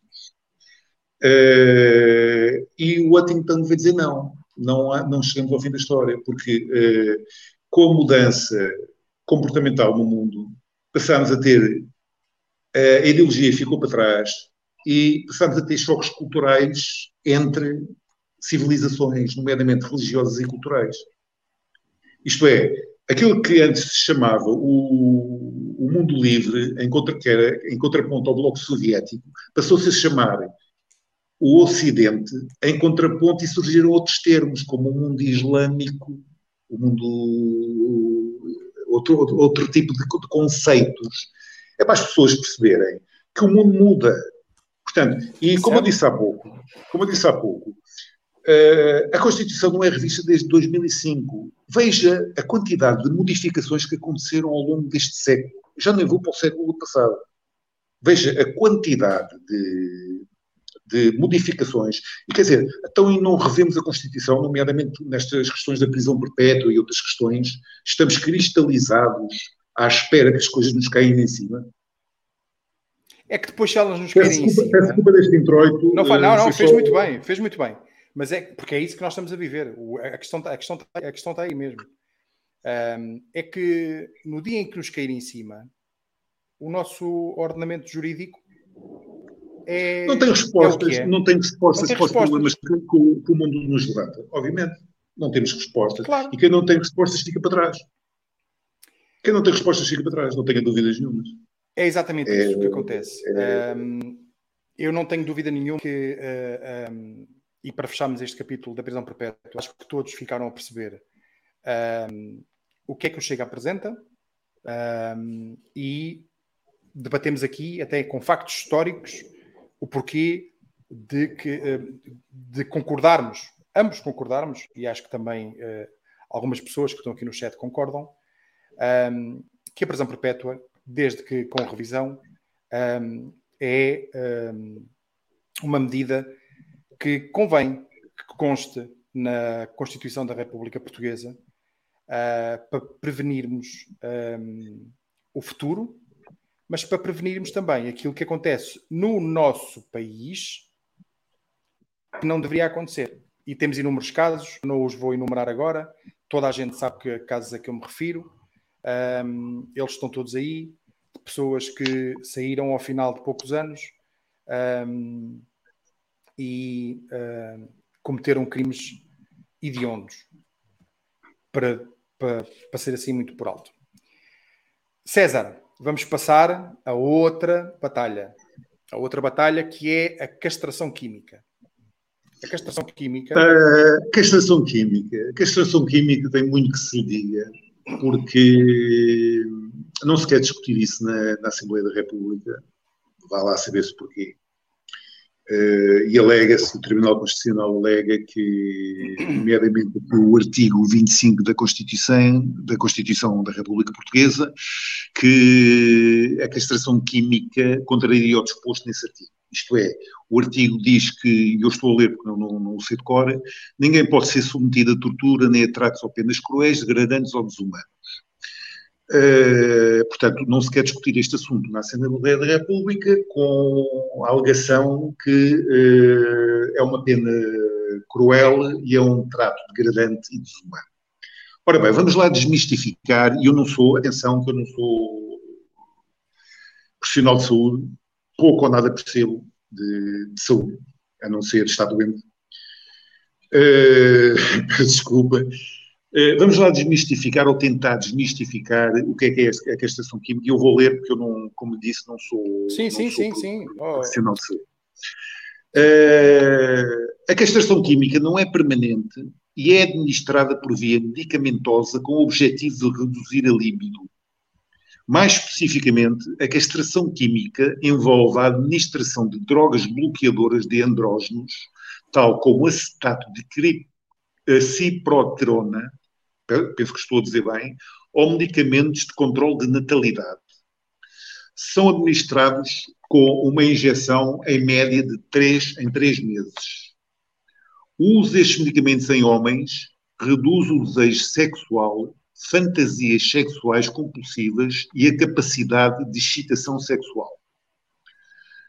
Portanto, eh, eu posso concluir daqui, e desculpem, eu admito que haja interpretações diferentes da minha, que não há, isto não consubstancia qualquer tratamento cruel ou degradante, não é? Uh, tanto que há muitos países que aplicam este, este tipo de, de, de, de, pena de castração química. Eu dou-lhe o caso olha, da Suécia, da Dinamarca, que são países que todos temos por uh, minimamente evoluídos, a Alemanha, o Reino Unido, Polónia, a Estónia, etc. Portanto, não acho que isto seja especialmente humilhante e degradante da condição humana. Uh, sempre, e volto a referir, sempre, e isto é bom que fique sempre claro, acompanhado de decisão judicial e de validação judicial. É sempre bom que isto fique claro. Portanto, uh, não sei qual é o problema da, da gastação química, uh, é, está, está no, no, na, na, linha da prisão perpétua. Uh, invocar o artigo 25 e invocar que, que este, este, tal artigo 25 dispõe que ninguém pode ser submetido a tortura nem a tratos ou penas cruéis degradantes ou desumanas, não sei o que é que isto consubstancia como trato degradante ou desumano. Acho eu, isto é a minha opinião, uh, estou aberto, obviamente, a opiniões contrárias e a justificações de opiniões contrárias, como é óbvio, não é? É exatamente isto, oh, oh, César. Uh, uh, isto. A questão aqui vai bater outra vez na, na, na, na prisão perpétua. Nós só estamos sempre a preocupar-nos, e é por isso que eu quero salientar isto, a importância de uma revisão constitucional deste estilo, não aquilo que já vamos falar a seguir. Um, é que a preocupação é sempre o agressor. Até neste caso. Ou seja, a preocupação é sempre o agressor nós, neste país, seja em que situação for, a vítima fica sempre para segundo plano. Sempre a, para vítima, segundo plano. Oh, oh, Ricardo, deixa-me só de, de, de uma, uma parte jocoso e brincalhão para tirarmos esta carga muito séria da, das coisas. A vítima sempre, fica sempre para trás se não for a vítima do, de um político. Ora, mais. É, a verdade é essa. É, verdade, é, é, infelizmente, eu tenho pena de dizer isto, mas é a verdade. É, quando não nos toca à porta, é sempre tudo muito bonito.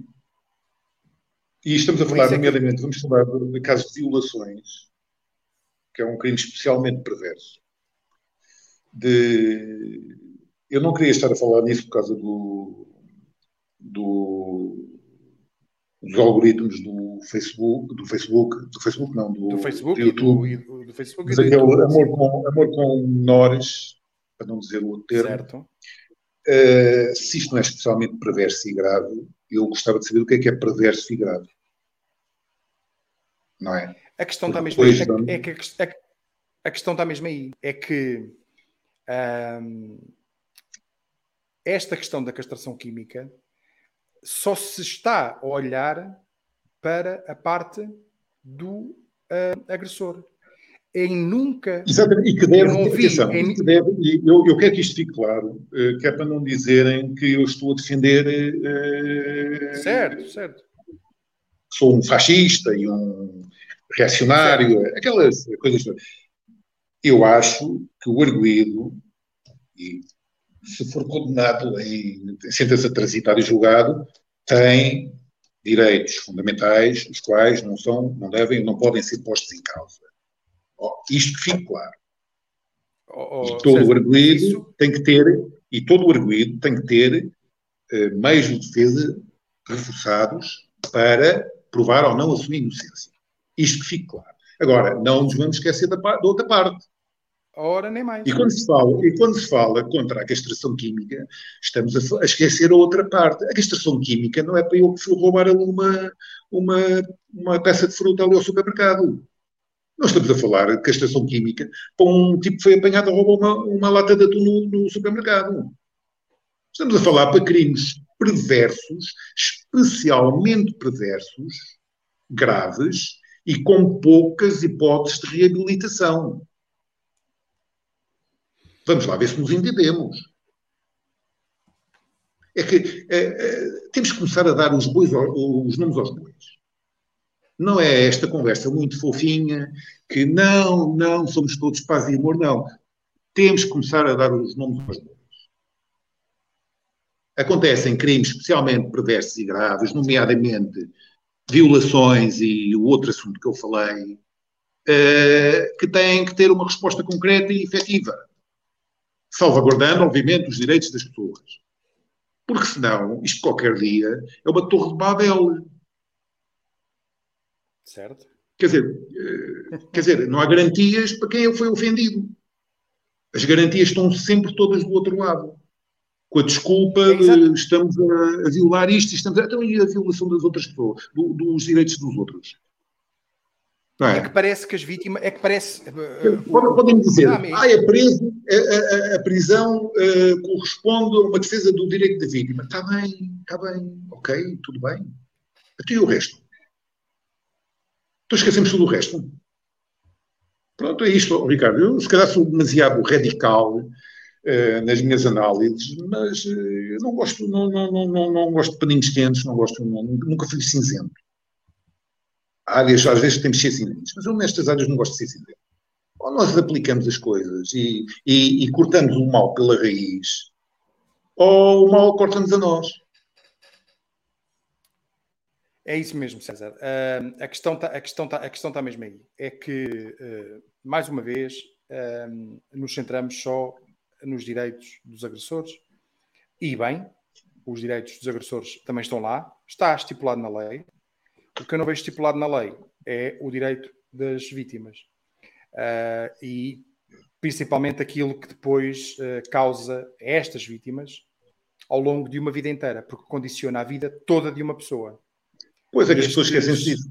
As pessoas esquecem-se disso. Os traumas, os traumas físicos, os traumas emocionais, que muitas vezes duram uma vida inteira. A destruição, muitas vezes, de famílias, não só da pessoa da vítima em si, mas de quem a rodeia, de quem a ama e de quem a rodeia, a destruição de, de famílias inteiras com estas situações. Então, mas quer dizer, isto não conta. Vamos permitir que a pessoa, por causa de defender um direito que ele tem, eh, vá poder eh, repetir o ato? Ou vamos tentar com que essa pessoa não repita o ato? ou tentar minimizar as hipóteses dessa pessoa repetir o ato. Eh, eu acho que é, isto, isto, é tão. salta tanto à vista, para mim, para mim, salta tanto à vista, salvo opinião em contrário, para mim é um assunto. não, não é particularmente, digamos, particularmente melindroso nesse aspecto. César, ficaram até agora duas, uh, três questões resolvidas. O preâmbulo, a questão da prisão perpétua e a questão da castração química. Estas são as que vêm logo no início. Quem for ler depois o documento, também eu vou ler aqui, vai um, ver o que está nesta proposta. Ora, vamos continuar na proposta. E eu vou pôr aqui, desculpem lá, que é o próximo tema da proposta, que é a parte da educação. Uh, que diz assim: no que diz, no que diz respeito à educação, as alterações pretendem assegurar que não existe margem para dúvidas naquilo que deve ser o papel da família e do Estado. Assim, nesta proposta de revisão constitucional, pretende-se distinguir educação, competência primordial da família fundada na garantia do amor e do afeto, de ensino, competência primordial do Estado fundada na garantia do conhecimento. Além disso, importa também deixar claro que o ensino deve ser livre de ideologias. A não observância deste princípio coloca em causa os fundamentos do projeto civilizacional, peço desculpa, que consensualmente partilhamos, sustentando, sustentado na ine, inalienável autonomia que a sociedade deve preservar na relação com o poder tutelar do Estado. A educação, por sua vez, faz parte da natureza e competência da família, instituição anterior ao Estado, que gera a vida e, portanto, anterior e posterior à frequência de sistemas de ensino no percurso existencial dos indivíduos.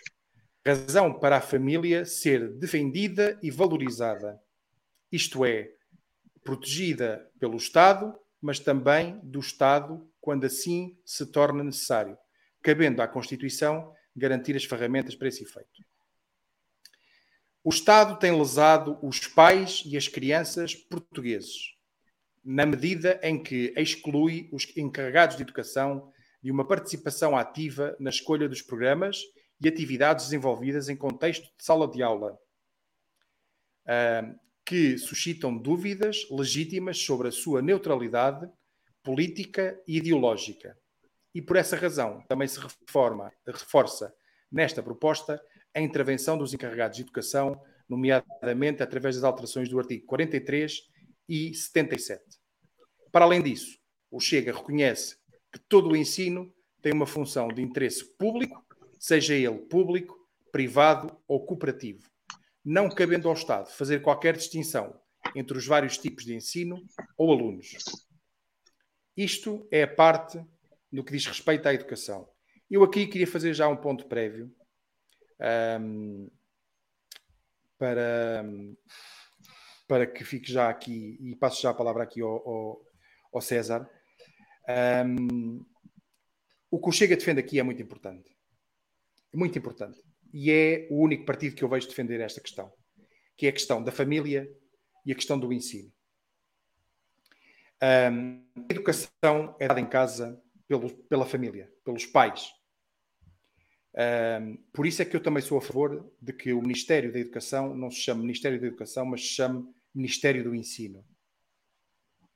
Um, porque o ensino é, deve ser garantido pelo Estado uh, e deve ser dado sem qualquer tipo de ideologia, sobrecarga de ideologia.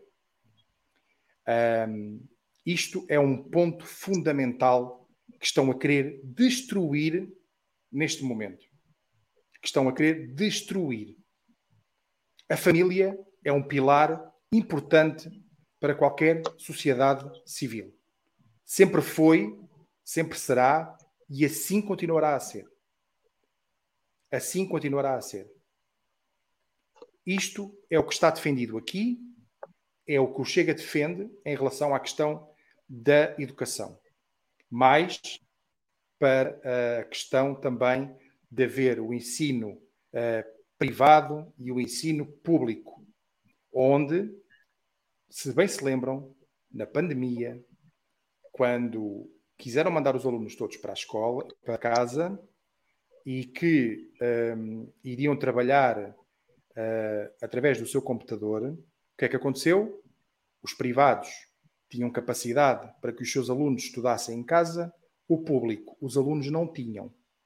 Portanto, esta distinção está uh, a provocar uh, uma falta de propriedade aos professores do ensino público um, que tenham autonomia para poder exercer o mesmo trabalho. E os professores não estão a ter essa autonomia. Portanto, os pais deveriam ser livres de escolher o ensino uh, que querem para os, vossos, para os seus filhos, se no privado ou no público. o dinheiro que o Estado gasta no público, o Estado poderia dar em cheque o que fosse, que fosse discutido isto de uma vez por todas, para que o aluno tivesse também acesso ao privado. Oh, oh Ricardo, deixa-me só, deixa só interromper. O, o, Estado, o dinheiro que, que, que gasta nessa situação, podia investir no, no, conhecimento para que as nossas universidades não estivessem entre o quadra, a primeira universidade portuguesa, não estivessem no ranking internacional entre o quadrocentésimo e o lugar 500 do, do, do, do ranking.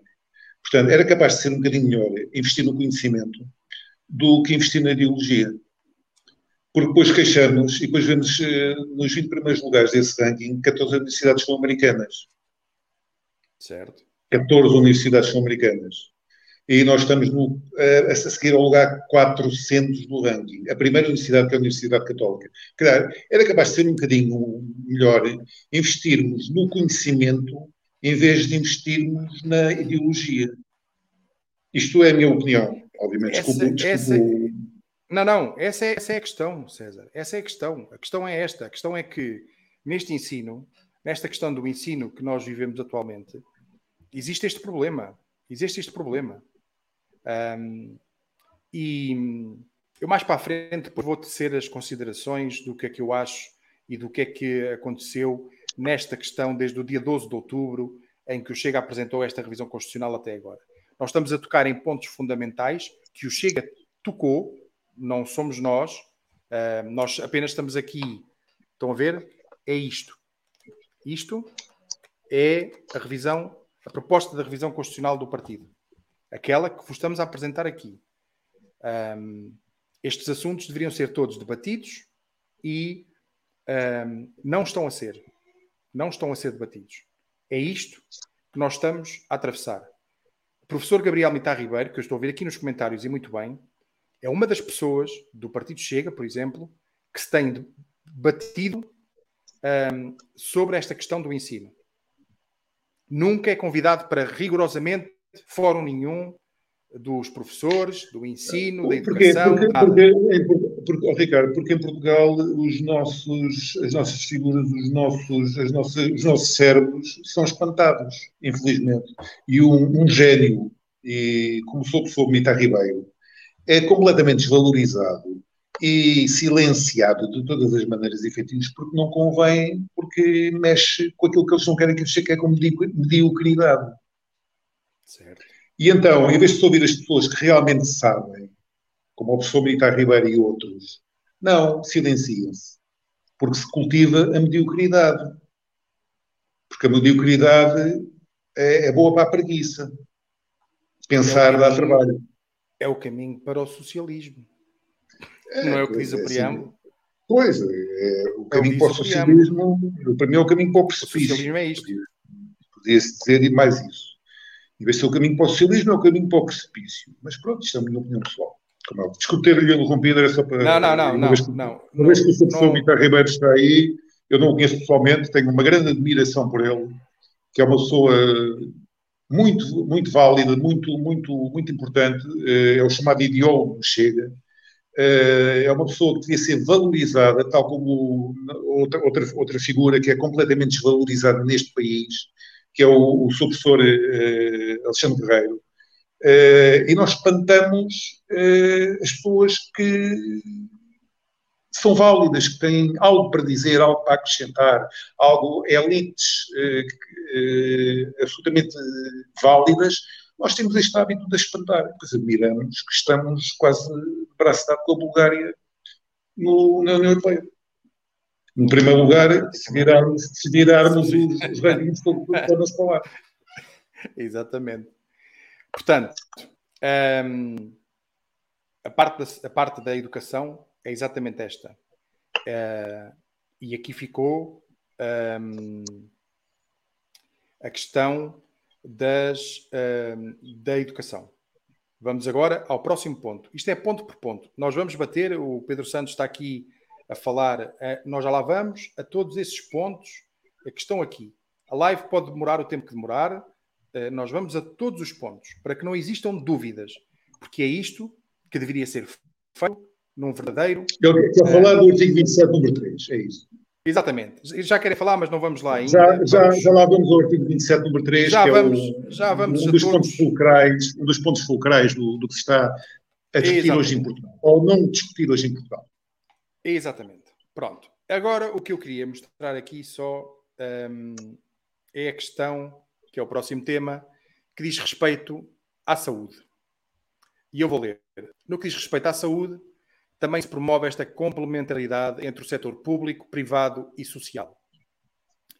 O direito à saúde vem consagrado no nosso texto constitucional, assegurando que todos devem ter acesso a cuidados de saúde. Acontece, por mais importante que seja aquele princípio, a verdade é que ele não está ainda devidamente materializado.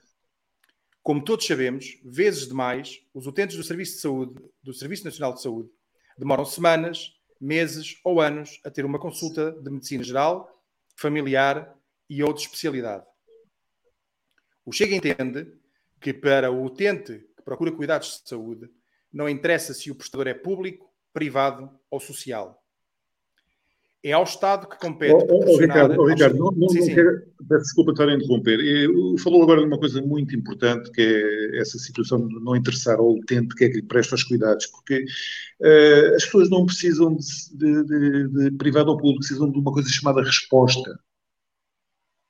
As pessoas precisam de ter resposta, não precisam de, de dessa, dessa divisória de se é privado, se é público. As pessoas, uh, uh, como, como, diz aqui do programa do Chega, uh, em 2021, 51,5% optou pelo setor público e 67,7% recorreram ao privado. Quase 3 em cada 4 portugueses confia ou confia muito no setor privado, enquanto no setor público o valor é de 56,1%. Ana Passos, uma das pessoas que desenvolveu um estudo, destacou ainda que o fator liberdade de escolha público barra privado não é muito valorizado pelos inquiridos. Os dados mostram que as pessoas precisam é de resposta, não valorizando se se trata de setor público ou setor privado. Isto é trazido por miúdos. Eu não me interessa ser atendido uh, com esta uh, mania que o setor público é inam, inam, inamovível se estou à espera de uma consulta dois anos. Não interessa-me a resposta para o meu problema. Agora, se é público, se é privado, se é cooperativo, se é social, se é, se é o, seja o que for, é, nós queremos é respostas para os problemas. E dividir estas coisas em ideologias, que é, é do setor público ou é do setor privado, isso não interessa para nada. Respostas respostas efetivas é o que as pessoas precisam. Peço desculpa ter interrompido. Não, não, não eu, eu ao longo, ao longo, do, ao longo do, do, do, tempo que foi falando, César, fui, fui passando aqui a questão da, da saúde. Porque é exatamente isto uh, que está aqui um, nesta questão, que eu também não vou estar a ler agora aqui tudo uh, assim, uh, para perceber um, que na questão da saúde. Oh, oh, oh, Ricardo, oh, Ricardo eh, eh vamos, vamos a, coisas Eu gosto muito de falar de coisas concretas, não gosto de, de, muito de teorizar. A teoria, é, a teoria é fundamental, eh, obviamente. Mas vamos passar a coisas concretas. Nós tínhamos eh, na saúde eh, as chamadas PPPs da saúde nos hospitais público-privados. E saiu, não sei em que ano foi, não, não, posso precisar, também não tenho tudo de cabeça, como é óbvio. O Hospital Braga, que era uma parceria público-privada, uh, foi considerado em vários itens um modelo de organização e de prestação de serviços de cuidados de saúde. Uh, por carga, por média ideologia, por média ideologia, uh, disfarçada noutras coisas, que é muito como o socialismo gosta de fazer, é embrulhar tudo muito bonito para, para acabar com as, com, com as coisas através da ideologia. Uh, essa PPP acabou, foi desfeita, não foi renovada. Uh, e o Hospital Público de Braga, hoje, segundo o que sei, segundo o que, sei segundo, segundo o que me informei, é um hospital uh, que está na média dos outros, na porcaria. Certo. Outro, é, portanto, é, quer dizer, esta carga não foi ideológica... Não foi, não foi só esse. Não foi só esse, o Beatriz Anjo, o outro, etc. O Beatriz Anjo, o Cascais... Metemos esta carga ideológica, em vez de pensarmos nas pessoas, não pensamos na ideologia. Isto é, não estamos a, a pensar em resolver o problema das pessoas que efetivamente recorrem ao Serviço Nacional de Saúde. Uh, e que precisam do Serviço Nacional de Saúde, seja ele qual for, pois há vários modelos de Serviço Nacional de Saúde, como é óbvio. Uh, não estamos a, pensar no problema que as pessoas têm ao recorrer ao Serviço Nacional de Saúde, estamos a pensar como é que organizamos um Serviço Nacional de Saúde ideologicamente. Claro que as coisas dão geneira. Pois que tem que a geneira, como é óbvio, não é? Eh, esse caso do Hospital Braga é paradigmático, como há outros, outros casos paradigmáticos em relação ao, que se Quer dizer, nós tínhamos, uh, aqui há uns anos atrás, em 2015, salvo erro, eu não quero precisar estes números, porque pode, posso estar a errar e também não quero estar a errar. Tínhamos 800, 800 mil pessoas sem médicos de família. Estamos em 2022, há 1 milhão e 400, 400 mil pessoas sem médico de família. A culpa é de quem? É minha? É da Via Láctea? Do Pato Donald? Alguém tem que ter a culpa. Quem é que é a culpa? Quem é que está no governo desde 2015? É o Passos Coelho? Ou o Dom Afonso Henriques? Não é só desde 2015, é já 20, é, em 27 são 20 anos. Bom, nos, nos, últimos 27 anos, 20 foram de socialismo. E os que não foram, foram para consertar as asneiras do socialismo. Nomeadamente o pântano do senhor que está na ONU, e o, a bancarrota do. Sócrates, do que este senhor, Dr. António Costa, era o número dois do governo. É bom não esquecer isso. É bom não esquecer isso. O Sr. Dr. António Costa, nosso, nosso Primeiro-Ministro, o Sr. Dr. António Costa, exerce cargos governativos desde o tempo do Sr. António Guterres. Desde os anos 90, que exerce cargos governativos, variedíssimos cargos governativos. Não tem responsabilidades em nada. Até Ministro da Justiça já foi. E exatamente, Ministro da Administração Interna, com o célebre caso do Ciresp, que eu não vou aqui comentar, porque o artigo 328 do Código Penal impede-me de dizer o que realmente penso, nomeadamente o Sr. Presidente da República. Certo. Uh, e não vou comentar. Portanto, eu, não, eu Mas é posso é... ter estar zangado, eu não estou zangado. Eu não tenho a estar zangado, eu não estou zangado. Eu, eu afeliz-me é como é que o meu país é tratado por esta classe política e por esta desresponsabilização permanente do socialismo em relação à, à, à pobreza crónica. Temos 4, mil, 4 milhões de pessoas em pobreza ou em risco de pobreza. 40% da população portuguesa. Meus senhores, acordem para a vida. Acordem para a vida. Nesta questão, nesta questão que o César falou, na questão das PPPs, isto é um caso paradigmático um, de que um, tudo ao Estado, nada aos privados. Porque o Estado quer fazer brilharetes, um, especialmente na, na, questão da saúde. Quer fazer brilharetes. Porque uh, qual é a função do Estado? A função do Estado é uma, é uma função de gestão, de, um, de garantir os direitos e os deveres de toda uma, de toda uma sociedade. Não é de estar metido. Não é, não é isso permanentemente na vida do cidadão. Exatamente. Não é estar sempre metido em tudo o que é, o que é ensino, saúde, segurança, justiça. Não é isto. Não é esta parte. O Estado, quando está metido no Serviço Nacional de Saúde, uh, nós temos milhões e milhões de euros desperdiçados perdidos. Uh, ou seja, só, só, só, se manda, só se manda dinheiro para cima do problema, não se resolve o problema. Há oh, anos que isto é assim. Sou Ricardo, uh, saiu agora esta, esta semana uh, no famoso PRR, uh, da execução do PRR, e então ouviu-se que é uma execução miserável do, do, do PRR, uh, que até levou a críticas eh, do Sr. Presidente da República em relação à Ministra da, Coesão Territorial, eh, Ana Brenosa, doutora Ana Brenosa. Uh, quanto a mim, é injustas, porque não devia ser a Ministra Ana Brenosa, mas ao chefe dela. É que se não, é que se não dirigir as críticas. E então temos um PRR que, onde o Estado se arvora no direito de ser um agente económico. Em vez do Estado pegar no dinheiro e dar ao setor produtivo e a quem precisa, nomeadamente às empresas e aos particulares, eh, só 5% dos particulares e das empresas receberam o BRR até agora.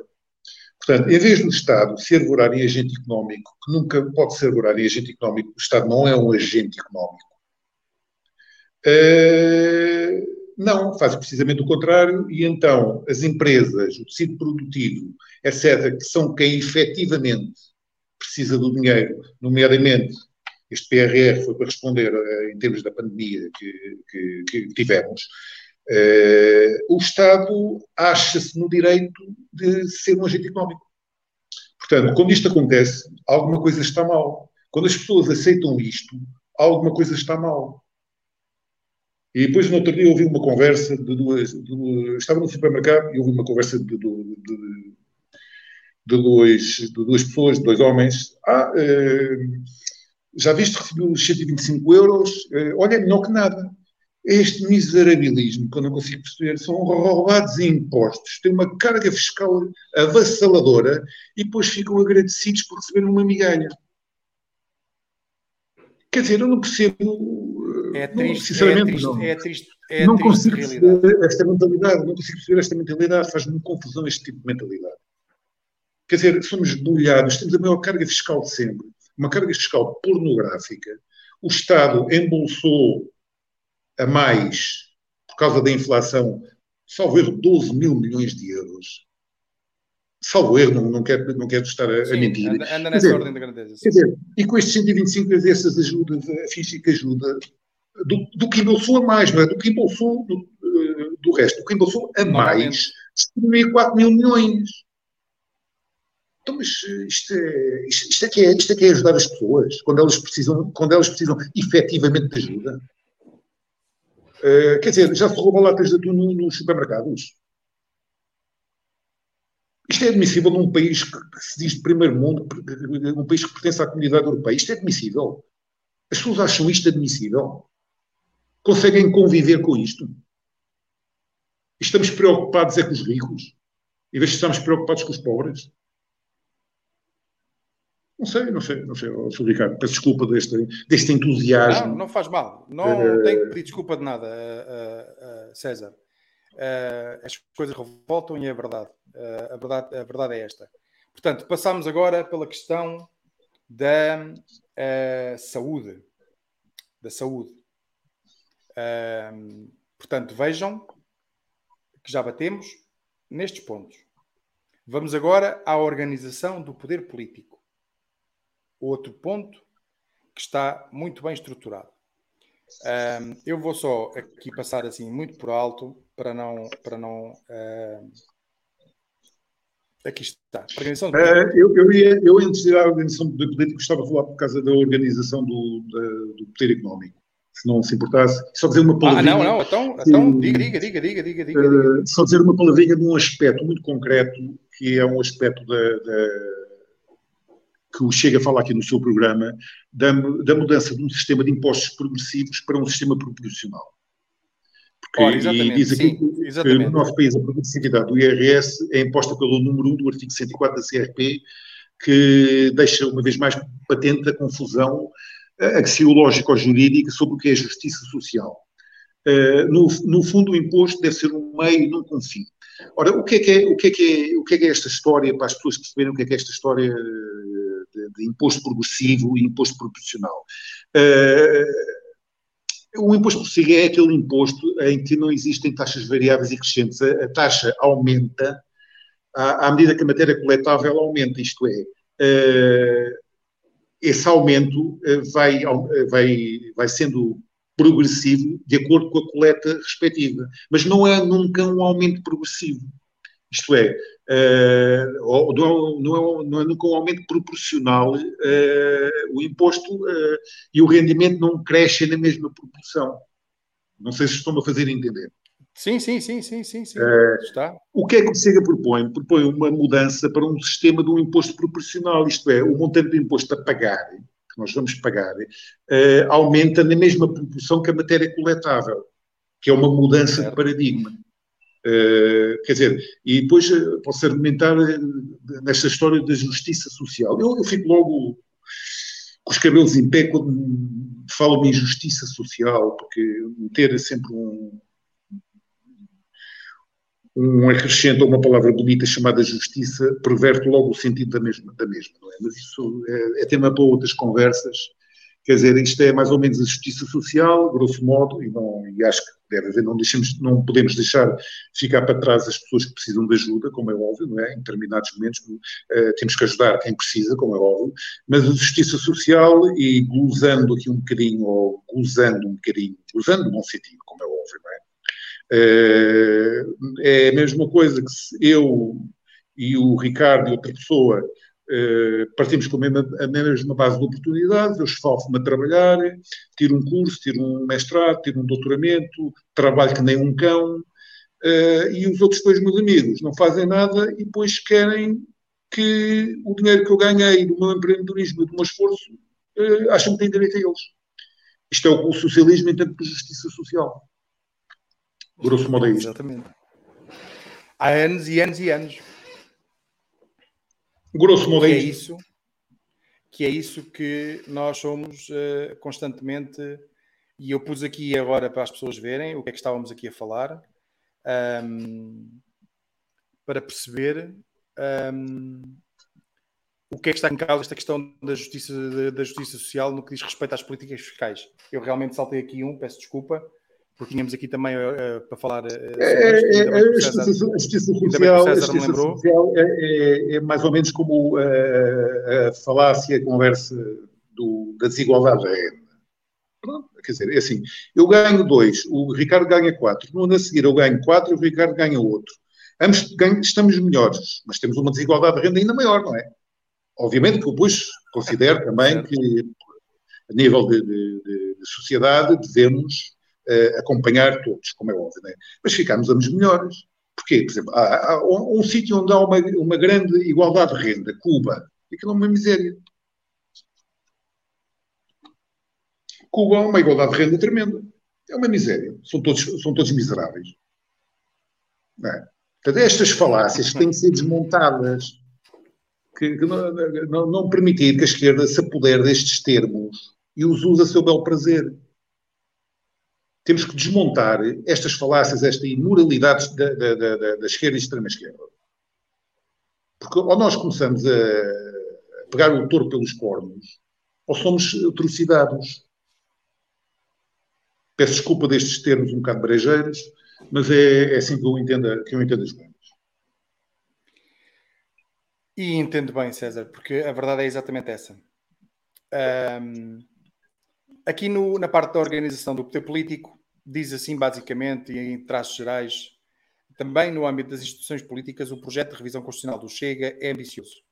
Desde a redução do número de deputados à definição uh, rígida de, de, incompatibilidades e impedimentos de titulares de cargos uh, públicos, passando pelo limite do número de ministérios possíveis num governo constitucional, muitas e de ampla uh, latitude as propostas de alteração que apresentamos no âmbito do sistema uh, político português.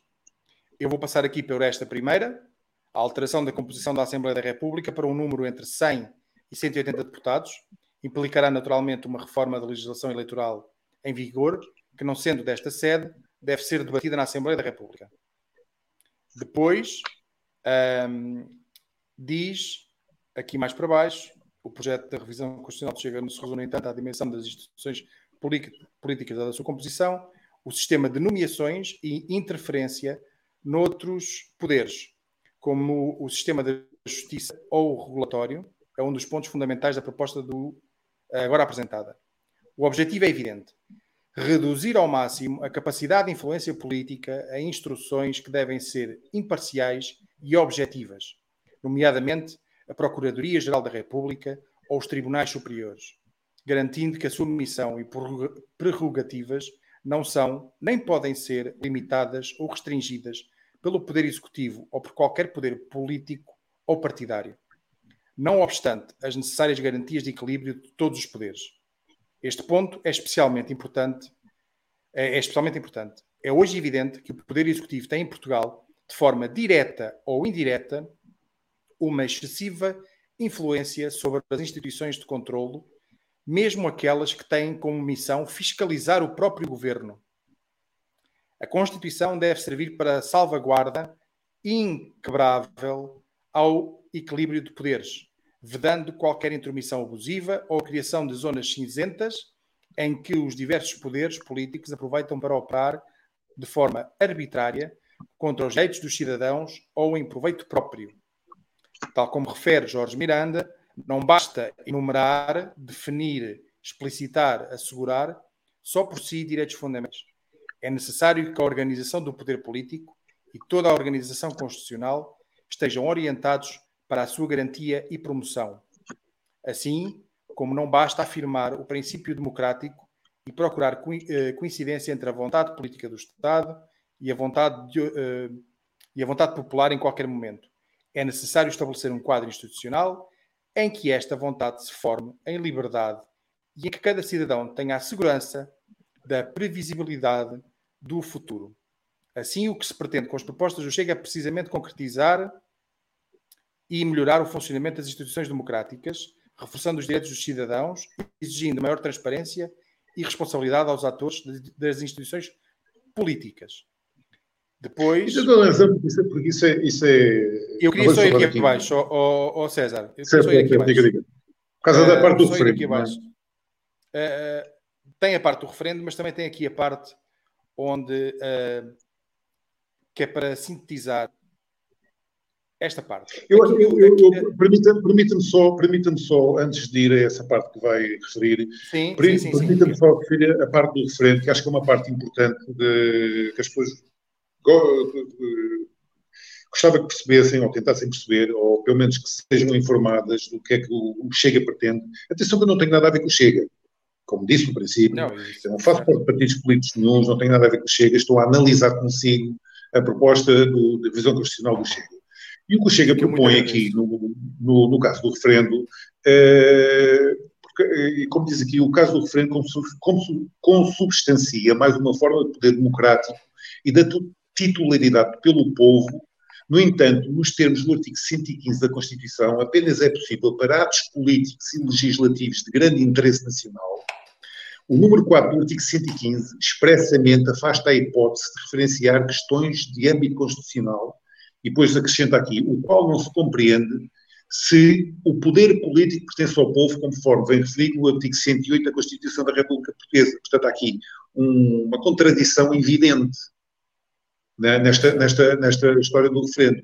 Se a soberania reside no povo, o artigo 3 da mesma da, da nossa Constituição, não se compreende porque seja vedada a possibilidade de pronunciar-se por via de um referendo sobre assuntos constitucionais, pelo que o Chega vem propor a revogação da alinhado número 4 do artigo 115. Eu acho isto extremamente importante. Quer dizer, enchemos a boca com o povo e depois cerceamos o acesso da efetiva uh, poder do povo em relação à, à, política. Quer dizer, eu quero lembrar que há uma Constituição um, que dura na linha temporal do tempo, que é a Constituição Americana, que começa com uma frase uh, que diz o seguinte em inglês: We the people, nós, o povo. E é uma das constituições mais avançadas de sempre. Uh, quer dizer, então, mas enchemos a boca com o povo e depois o povo não é. Uh, eu não estou a dizer, atenção, eu não estou a dizer que haja. Eu não sou adepto de democracias diretas, ao contrário do que, do que Rousseau, não sou adepto de democracias diretas. Porque isto custa muito dizer, uh, o povo manifesta a sua vontade, nomeadamente em atos eleitorais, e depois há aquilo que os americanos chamam as fações, isto é, aquela aquela luta eh, para impor as suas, as suas opiniões e as suas ideias, e há que haver instituições que regulem essa luta eh, desenfreada de fações do, do, do, povo, não é? Evitar a, tir, a, tirania do povo, evitar as fações. Para isso é que existem as instituições, não é? Sim. Para filtrar eh, essa, essa tirania que o povo tem intrinsecamente em si, porque cada um quer defender o, os seus interesses, os seus ideais, etc, etc, etc. E muito bem, não, não está em causa isso. Eu acho esta parte do referendo extremamente interessante e extremamente importante. Porque isto, ao contrário do que se diz, que chega um partido uh, fascista, que não, não, não ouve as pessoas, que é isto, é aquilo. Uh, aqui vem a prova provada que o Chega quer dar a voz ao povo. O Chega quer dar a voz ao povo. Podemos concordar ou não. Ok, tudo bem. Há várias interpretações sobre a, a, a, forma de democracia representativa, participativa, democracia direta, tudo bem, não é isso que está em causa. Uh, aqui temos um, um, exemplo concreto de como o Chega está preocupado em dar a voz ao povo. Não é só encher a boca com o povo e votar de 4 em 4 anos que, que, que o povo participa no, na vida política e na vida social do, do país. Acho eu, não é? Desculpa esta introdução, acho que era importante receber não, isto. Essa, essa é, é, importante, claro que sim, e teve, e, teve, e teve muito bem, César. É exatamente isso. Uh, uh, enchemos sempre a boca uh, que gostamos de ter, enchem eles a boca, porque nós, infelizmente, temos que, temos que levar com isto. Um, que o povo deve ser ouvido, que o povo deve ser ouvido, mas tomam decisões. Um, eu vou, dar, eu vou dar exemplos. A decisão, por exemplo, da questão da TAP. A decisão, por exemplo, da questão um, de outros investimentos. Um, essas questões não deveriam ser uh, referendadas? Oh, oh, Ricardo, quando passamos, daqui a pouco, quando passamos à análise do artigo 27, número 3, que tanta polémica tem dado, eu depois lhe dar um exemplo do, do que é que é não ouvir o povo, ou não informar o povo. Uh, fica já para a memória futura uh, essa, hum. essa situação. E eu vou dar um exemplo concreto em relação a esse artigo 27, número 3, do que é não ouvir o povo, ou não informar o povo, que ainda é mais grave.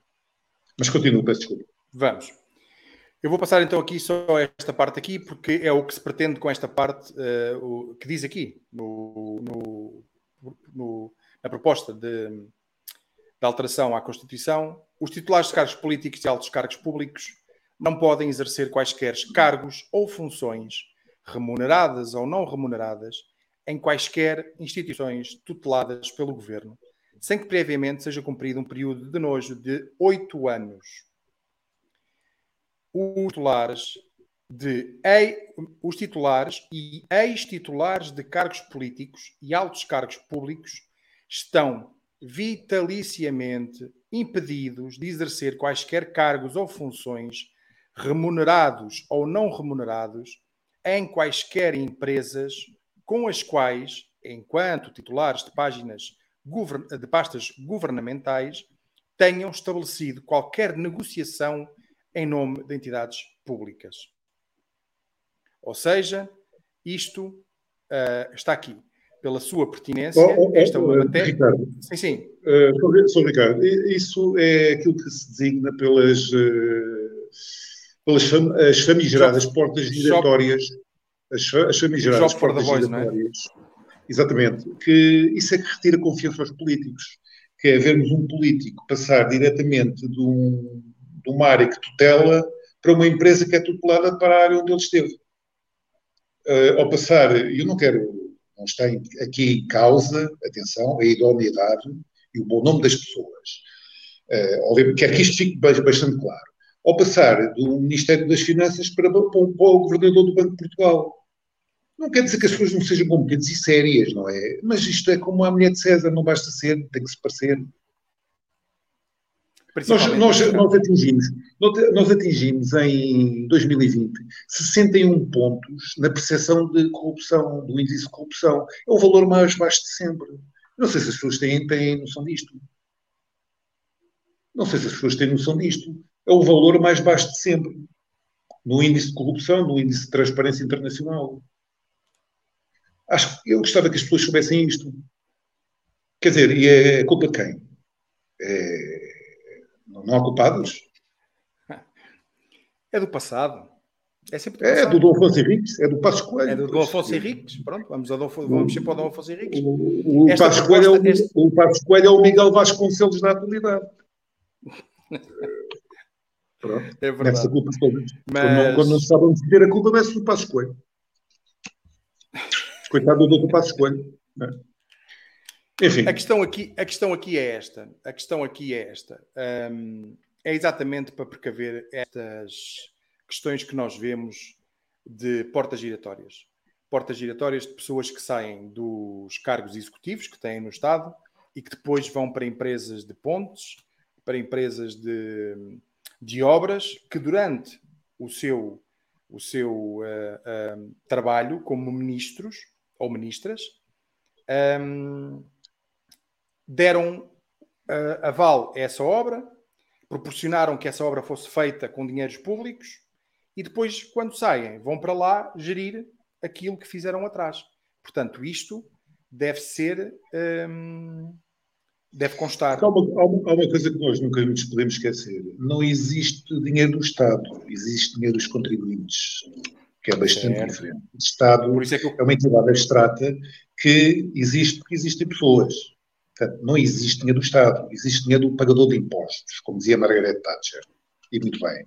É bom que as pessoas tenham sempre parcimónia no uso dos dinheiros públicos. E é bom que as pessoas tenham sempre parcimónia quando transitam nestas portas giratórias. Eu não estou a acusar ninguém, que fique claro, não estou a dizer, a meter em causa a idoneidade de ninguém, estou novamente a referir que é aquela velha máxima, não basta ser, é preciso parecer. Porque o exemplo vem de cima. E os políticos têm uh, deveres acrescidos no exemplo que dão aos seus súbditos. Súbditos, neste caso. Não, não estamos em monarquias, como é, como é óbvio, não é? Mas, ou, claro. Ou, sim, sim, ou cidadãos. percebemos. Portanto, têm, têm obrigações acrescidas nesse aspecto. Porque eles têm que servir como modelo de, de, de transparência. E depois aqui também, a questão, a questão aqui também, um, o Chega nesta parte, o que propõe também, tem a ver com um, a questão das imunidades tanto, que tanto nos tem assolado nestes últimos tempos, que é esta parte Sim. que está aqui. Oh, oh, Ricardo, uh, isso, isso, é tão claro, a lei é tão clara que eu nem não percebo como é que como é que o Tribunal Constitucional ainda não se pronunciou sobre isso, não faz-me confusão, não é? A lei é tão clara, eh, está lá tudo preto no branco, tão chapadinho lá, uh, nas incompatibilidades, uh, aquilo está tão, é tão clarinho, faz-me confusão, faz-me confusão. Eh, sinceramente faz muita confusão e eu não, estou a analisar isto juridicamente, como é óbvio, estou a analisar como cidadão. Uh, esta, esta questão das incompatibilidades que tem, que tem estado aí na berra nos últimos, nos últimos tempos, é, é, é que os, os exemplos sucedem-se, não há uma semana, ou praticamente, eu ia dizer que não há um dia, que não, que não haja um exemplo destas, destas situações. Não há um dia que não haja um exemplo destas situações. Quer dizer, eh, isto não é uma questão premente para, para, para, o pronunciamento do Tribunal Constitucional? Eu acho que sim. Eu acho que sim. Tu vais pronunciar sobre o quê? Olha, vais pronunciar pela, pela, pela notícia ah, que Podem dizer é? que há, há, questões de forma, questões processuais, ok, tudo bem, mas há questões processuais para tudo, não é só para, para umas coisas. Não, neste caso, justiça, neste caso, a, neste caso é... a, justiça, a justiça tem que ser célere. Não, não podemos andar a justiça. A justiça que demora 20 anos não é justiça, como é óbvio. Claro. É qualquer coisa parecida com justiça, mas não tem nada a ver com justiça. Portanto, andamos uh, entretidos com. É, isto faz-me lembrar. Peço desculpa de estar sempre a, a, a, lembrar a história, mas eu gosto muito de história. Uh, faz-me lembrar aquela história do Império Romano do Oriente, em Constantinopla, no século XV, quando os otomanos estavam à porta de Constantinopla uh, prestes a conquistá-la e as elites do, do, Império Romano do Oriente estavam a discutir se, os anjos tinham sexo. É mais ou menos o que se pode dizer em relação aos dias de hoje. Andamos a discutir lá na Caprina quando o essencial é deixado para trás. E estamos a mostrar aqui, estamos a mostrar aqui Uh, porque é que este é essencial e porque é que esta proposta uh, de revisão constitucional do Chega nunca foi debatida nos últimos 30 dias? Nunca. Não convém. Porque não convém. Está aqui vai a prova com, mais do que provada. Vai, mexer com, com, com, o famoso pântano do Sr. Guterres, Sr. Engenheiro Guterres. O famoso Exatamente. pântano. Uh, um pântano é uma coisa muito pacífica, o que é fede. Exatamente. Aquilo é tudo muito pacífico, um pântano, mas fede. É verdade. A realidade é essa.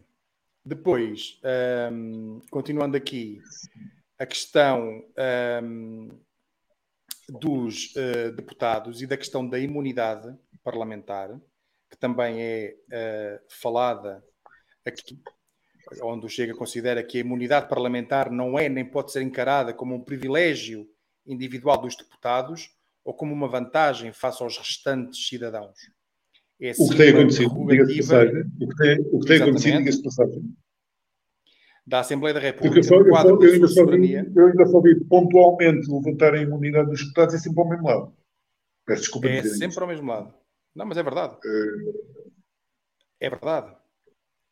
Um, depois fala aqui também da questão do legislador constitucional que pretendeu eh, salvaguardar a independência dos deputados uh, e limitar as suas situações. Uh, pronto, isto é explicar basicamente o porquê que o Chega um, quer que a imunidade, por onde é que está, eu vou aqui buscar, que é para sintetizar esta parte. Um, portanto, uh, que a fiscalização do financiamento. Ah, outra.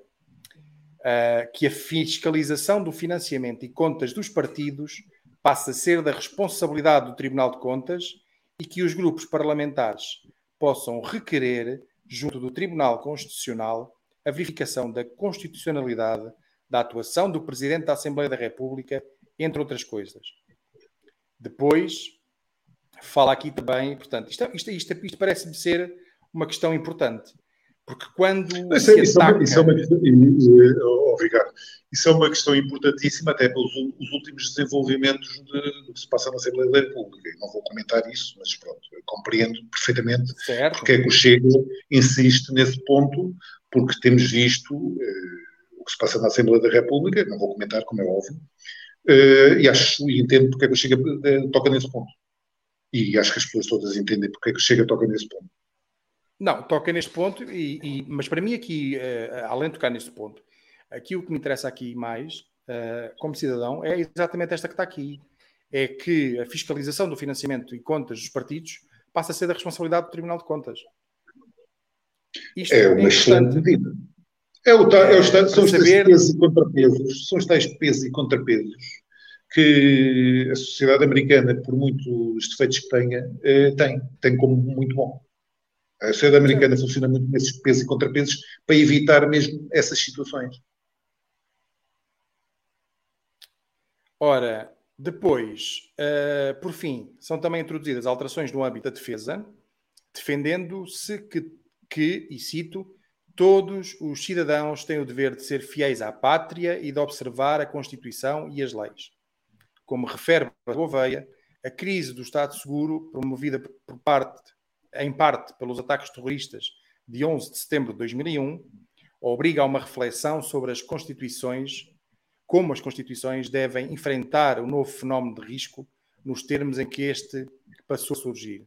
Assim, não e, só o dever da defesa da pátria não deve estar circunscrito aos cidadãos, aos cidadãos nacionais, como a qualquer outro que resida em Portugal cabendo-lhe as mesmas obrigações relativamente ao respeito pela lei e Constituição. Também, Ricardo, do ponto de vista... Ricardo, sim, desculpa. Só, só, só, um pequeno à parte. À vontade, à vontade, à vontade. Depois, depois, eh, depois as pessoas dizem que não entendem porque é que a Constituição tem que ser revista agora. Quer dizer, acontece-lhe tudo à frente do nariz. Nomeadamente questões migratórias. Eh, eu não estou a não vou falar sobre o mérito ou não das questões migratórias, porque senão cancelhavam a live, como é óbvio, não é? Uh, mas as, as, coisas acontecem à frente do nariz, passam à frente do nariz das pessoas, e depois está tudo muito admirado, porque é que o Chega quer rever a Constituição, nestes, nomeadamente nestes aspectos.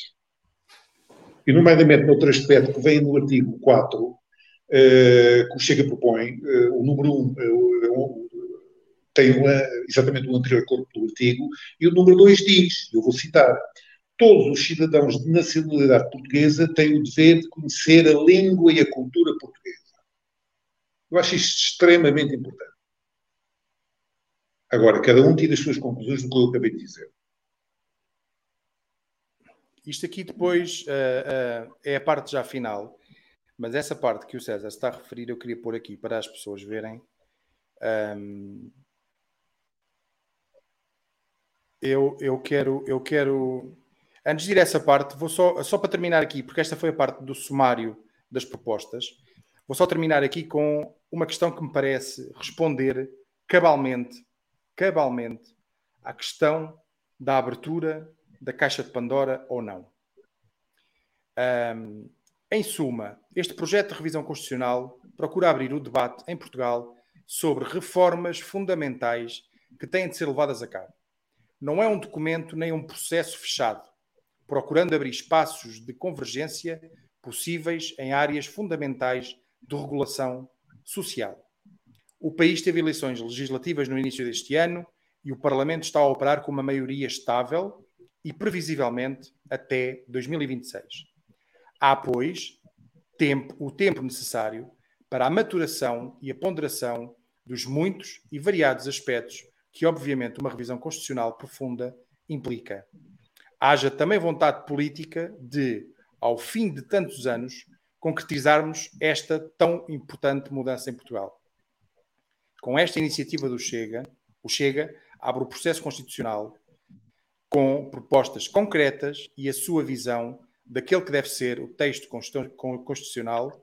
Não significa isto que não admita melhorias ou que outras provas não sejam relevantes, uh, não sejam relevantes. Pelo contrário, tal como referiu-se a Carneiro, a revisão constitucional não pode ser obra de um partido que se autoconsidera detentor de toda a verdade. Deve antes resultar de um largo consenso político que reflita um amplo consenso social, condição necessária para que a Constituição passe a ser um dado indiscutível e natural na vida coletiva de milhões de cidadãos portugueses é este debate sério, esclarecido, participado e agregador que o Chega pretende iniciar. E depois vem aqui então as tais normas. Mas eu queria deixar esta questão um, bem, uh, bem clara do porquê. Oh, oh, oh Ricardo, permite-me interromper e eu vou, eu vou referir aquilo que disse no início como, como remate e conclusão desta parte que estivemos a, a conversar, mais do que debater, a conversar, como é novo. Uh, eu, como disse, não sou, sou um simples cidadão que pensa, e hoje pensar é um ato de rebeldia neste país. Uh, eu gosto de pensar pela minha cabeça, sempre gostei. Uh, e vou referir aquilo que, com, com que, que lhe disse no início. Ou nós reformamos, ou as elites reformam o país, ou o país reforma as elites. Eh, não, há outra, não há outra hipótese. Não há outra hipótese. Certo. E nós não falámos, podíamos ter falado nos limites materiais e formais da revisão constitucional, também era um tema interessante para falar, uh, de, do livro, do livro 2 da parte 4, do, normalmente os artigos 284 e seguintes, 288, os limites materiais da, da revisão constitucional, etc. Depois era capaz também de se tornar um, um bocadinho denso esta, esta situação e não, certo, não vale a pena certo. também estar, estar aqui a amassar as pessoas com termos demasiado técnicos e demasiado tecnicismo jurídico que, que as pessoas gostam é que lhes falem claro e diretamente. É? é? que é isso que falta é clareza e, e falar diretamente ao que interessa às pessoas, para que as pessoas percebam. Sem dúvida nenhuma. É, esta, é, esta, é, é isto que nós queremos um, e, e, é com isto que eu, que eu estou aqui e convidei o César uh, uh, para estarmos aqui um, a falar. Isto depois são os artigos que estão aqui. Uh, o artigo 1, portanto, tudo o que é mudado é o que vocês veem aqui, podem ver tudo o que o Chega propõe. Eu, eu, eu quero dizer só, eu, eu quero, quero, só referir este, o artigo número 1, porque acho que é importante certo. referir isto. Uh, certo, certo. O, o, artigo número 1, o artigo número 1 na redação atual diz Portugal é uma república soberana baseada na dignidade da pessoa humana. Uh, é na vontade popular e empenhada na construção de uma sociedade livre de justiça e solidária. O que é que o Chega propõe? Eu acho isto importantíssimo. Uh, Portugal é uma república soberana baseada na dignidade da pessoa humana no trabalho, na vontade popular e empenhada na construção de uma sociedade livre, justa e solidária. E sublinho aqui no trabalho. Cada um que tire as suas conclusões. Ora, nem mais. Há um artigo da Constituição que chega também quer modificar que todos têm direito ao trabalho e o dever de trabalhar. Exatamente. A boa entendedor é a palavra basta. Vamos aqui aos artigos todos, que é para não haver dúvidas nenhumas sobre os artigos e as mudanças que estão aqui. Passar só por eles. O artigo 2, o artigo 4, que é logo a seguir, onde diz, portanto, um, todos os cidadãos da nacionalidade portuguesa têm o dever de conhecer a língua e a cultura portuguesa. Eu acho isto de uma extrema importância. Todos os cidadãos de nacionalidade portuguesa têm o dever de conhecer a língua e a cultura portuguesa. César, o que é que tem a dizer sobre isto? Que eu sei que tem coisas foi, a dizer foi, sobre isto. Foi que eu tinha, foi que eu tinha, que eu tinha referido há bocado, não é? Nomeadamente que as questões eh, emergentes de, de, de, das questões de imigração, eh, não vou falar sobre substituição populacional, que senão ainda me cai tudo em cima, eh, mas tem a ver, nomeadamente, com, com as questões migratórias e com a resposta que nós temos de dar às questões migratórias. Uh, nomeadamente, nós uh, temos uma cultura, temos um povo, um território e uma cultura. E ou preservamos isso ou acabamos. Ora, é assim. É, é assim.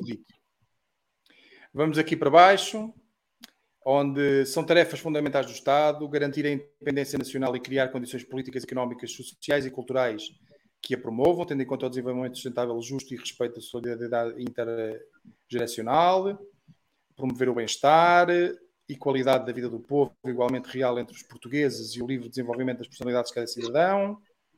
Isto no artigo, que é para não estarmos com uh, uh, problemas. No artigo 9, como podem ver aqui, no artigo 9 da Constituição, proteger as fronteiras, o território nacional e os seus cidadãos, enquanto expressão da sua soberania, nomeadamente no que diz respeito a ataques terroristas, tráfico de seres humanos, estupefacientes e armas, bem como entrada ilegal de cidadãos estrangeiros. Isto são as alterações que o Chega propõe para o artigo 9 da Constituição da República Portuguesa. Passando aqui mais para baixo, vamos para o artigo 16.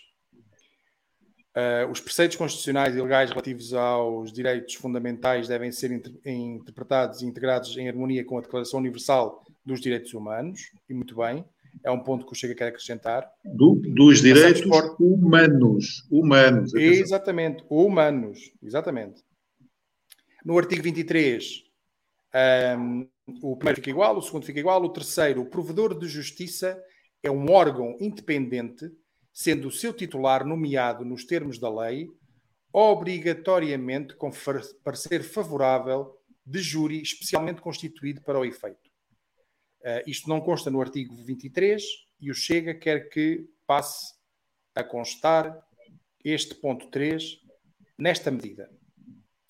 Passamos para o artigo 25. O artigo 25, no ponto 1, no ponto 2, não há alterações. No ponto 3, para os efeitos do disposto no mercante sede, estão fora do seu âmbito de aplicação penas que digam respeito a tratamentos químicos que se considerem necessários para a prevenção de crimes de natureza sexual cujo objetivo seja a redução ou inibição da libido. Ou seja, eu aqui, eu, uh, permita-me só, permita só uma chega aqui a este ponto do, do, do, do, número 3 que o Chega propõe para o artigo 25, eu acrescentava uh, com uh, acompanhamento judicial ou com validação judicial, digamos assim. Ok, nesta parte do ponto 3, não é? Exatamente, exatamente. Certo. Uh, seja, dizia expressamente, aqui... uh, referia, referia, expressamente isso, que pode estar implícito ou não, e levanta sempre dúvidas, e as coisas devem ser claras e devem não, não, ser, não ser suscetíveis de qualquer tipo de dúvidas, ou de qualquer tipo de interpretação ambígua. É para isto que existe uh, e deveria existir este debate para, um, lá está, conseguirem moldar um, e entre todos, haver esta discussão. Artigo 26. A primeira parte continua. Depois, a lei terá garantias efetivas contra a obtenção uh, e utilização abusivas ou contrárias à dignidade humana de informações relativas às pessoas e famílias, no entanto, admitindo restrições a estes direitos por razões de segurança pública. É o tal princípio César. da proporcionalidade eh, que nós referimos atrás, não, não vale a pena estar novamente a referir isso. Eh, Exatamente, a falar. O tal conceito de, de direitos constitucionais. Não, é? Eh, não, não, vale a pena estarmos novamente a voltar a, Ora, a referir a mesma coisa. Entre o artigo 27, 26 e o, 20, e o 28, está o 27, não está? exatamente. exatamente. O, o famosíssimo... 27, como podem ver aqui, nesta proposta, o Chega não faz nenhuma alusão ao artigo 27. Eu só quero voltar um bocadinho atrás para referir que há um artigo muito importante antes do artigo 27, que é o artigo 24, uh, eh, número 1, que diz expressamente e de forma uh, perentória a vida humana é inviolável. Agora traduzam isto para o que se aprovou recentemente na Assembleia da República. E o inviolável no dicionário da, da língua portuguesa quer dizer que não se pode violar sob qualquer forma. Senão estava lá, a vida humana é inviolável, mas a vida humana é inviolável se. Uh, portanto, gostava que as pessoas refletissem um bocadinho nisto, porque há uh, um parecer escrito por 15 professores catedráticos de Direito a dizer que esta norma de, que foi aprovada para aquela assistência na morte, como se costuma como eles agora gostam de dizer, em eufemismos. Assistência, assistência uh, médica. Uh, medicamente assistida, medicamente morte medicamente assistida. Como morte eu gosto, medicamente tanto, assistida. Exatamente. Quer, que, gostava que as pessoas, e atenção, que um dos 15, das 15 pessoas que assinou isso foi só o chamado pai da Constituição, chamado Jorge Miranda.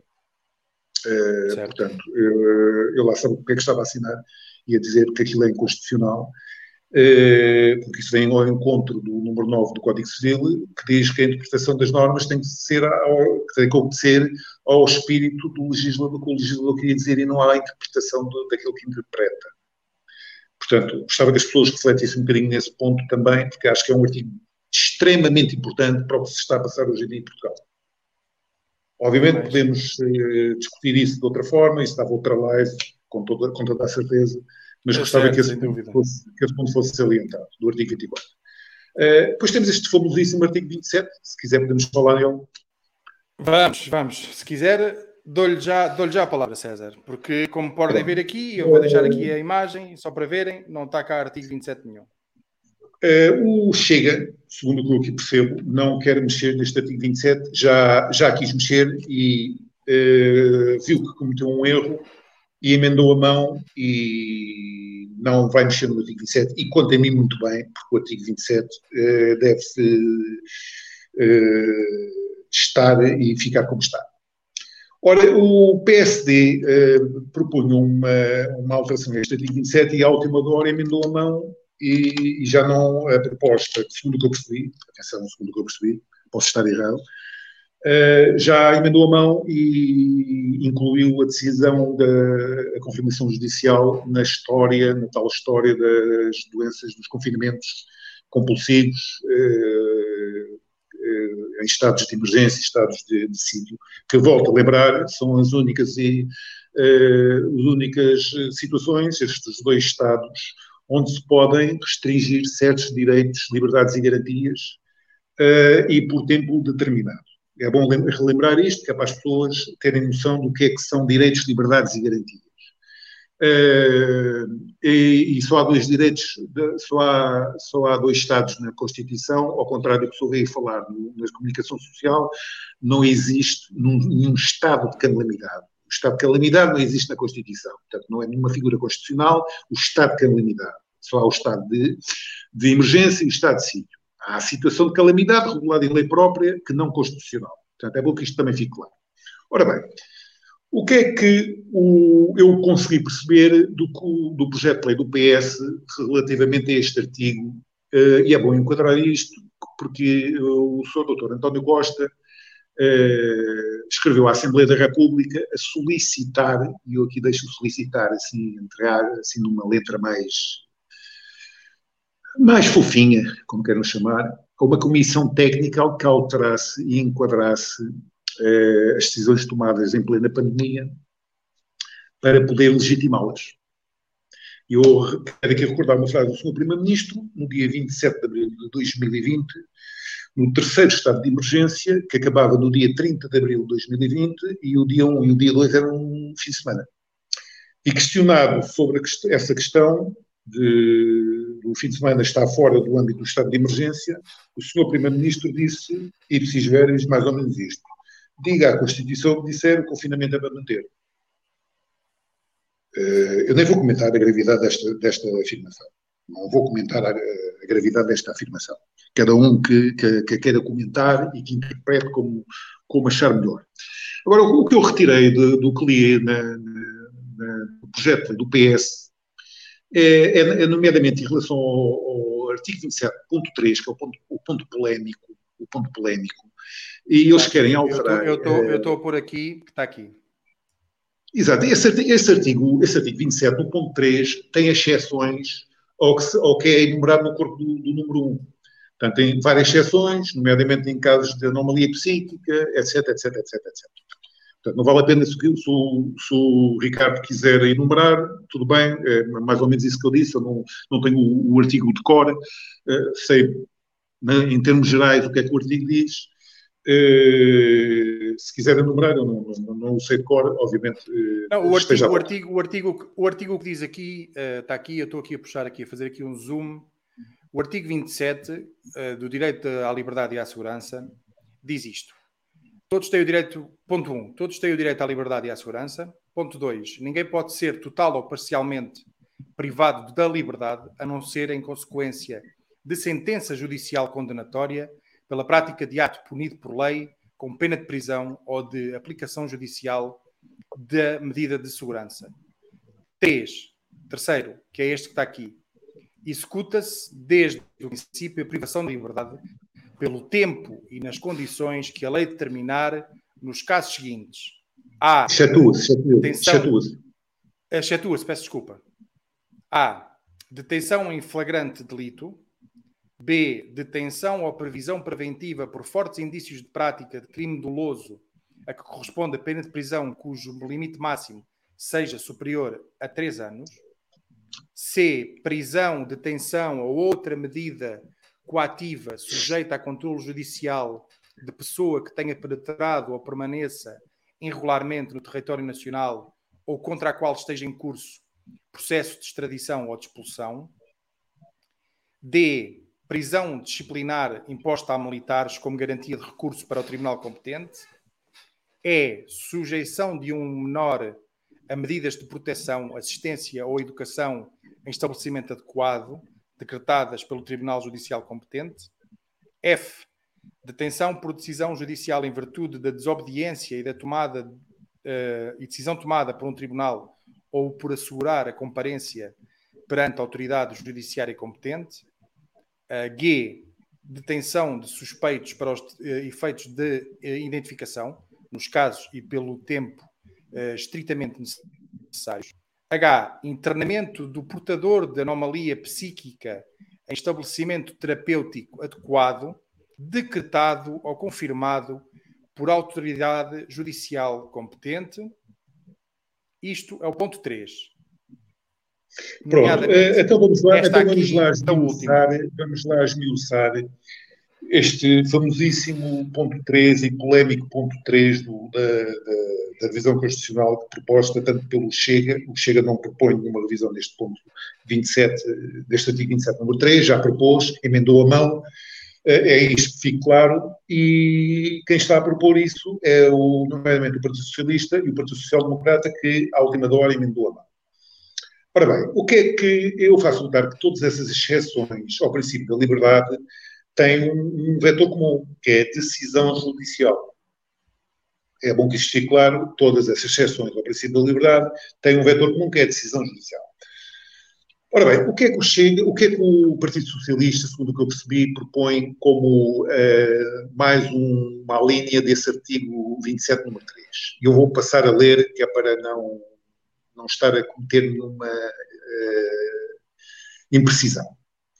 Separação, eu quero que notem aqui a palavra separação, fixem esta palavra. Separação de pessoa de doença contagiosa grave ou relativamente grave, à qual exista fundado receio de propagação de doença ou infecções graves, determinada pela autoridade de saúde, por decisão fundamentada pelo tempo estritamente necessário em casos de emergência em saúde pública, nos termos da lei, sem necessidade de autorização ou confirmação judicial.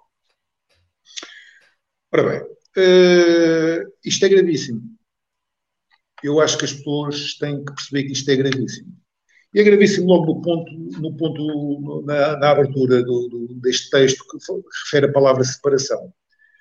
Uh, eles baseiam esta, esta linha no. Foi, dizem que foi inspirada na Comissão Europeia dos Direitos Humanos, sendo que a palavra detenção é substituída pela palavra separação. Eu uh, quero dizer só isto para que as pessoas percebam. Nós estamos a falar de, um, de, uma norma fundamental, que é a norma constitucional. Estamos a falar da Constituição da República Portuguesa. Portanto, há que, há que haver um especial cuidado com, os, com as palavras e os termos jurídicos que se empregam. Não estamos a falar de uma lei ordinária qualquer, estamos a falar da Constituição da República Portuguesa.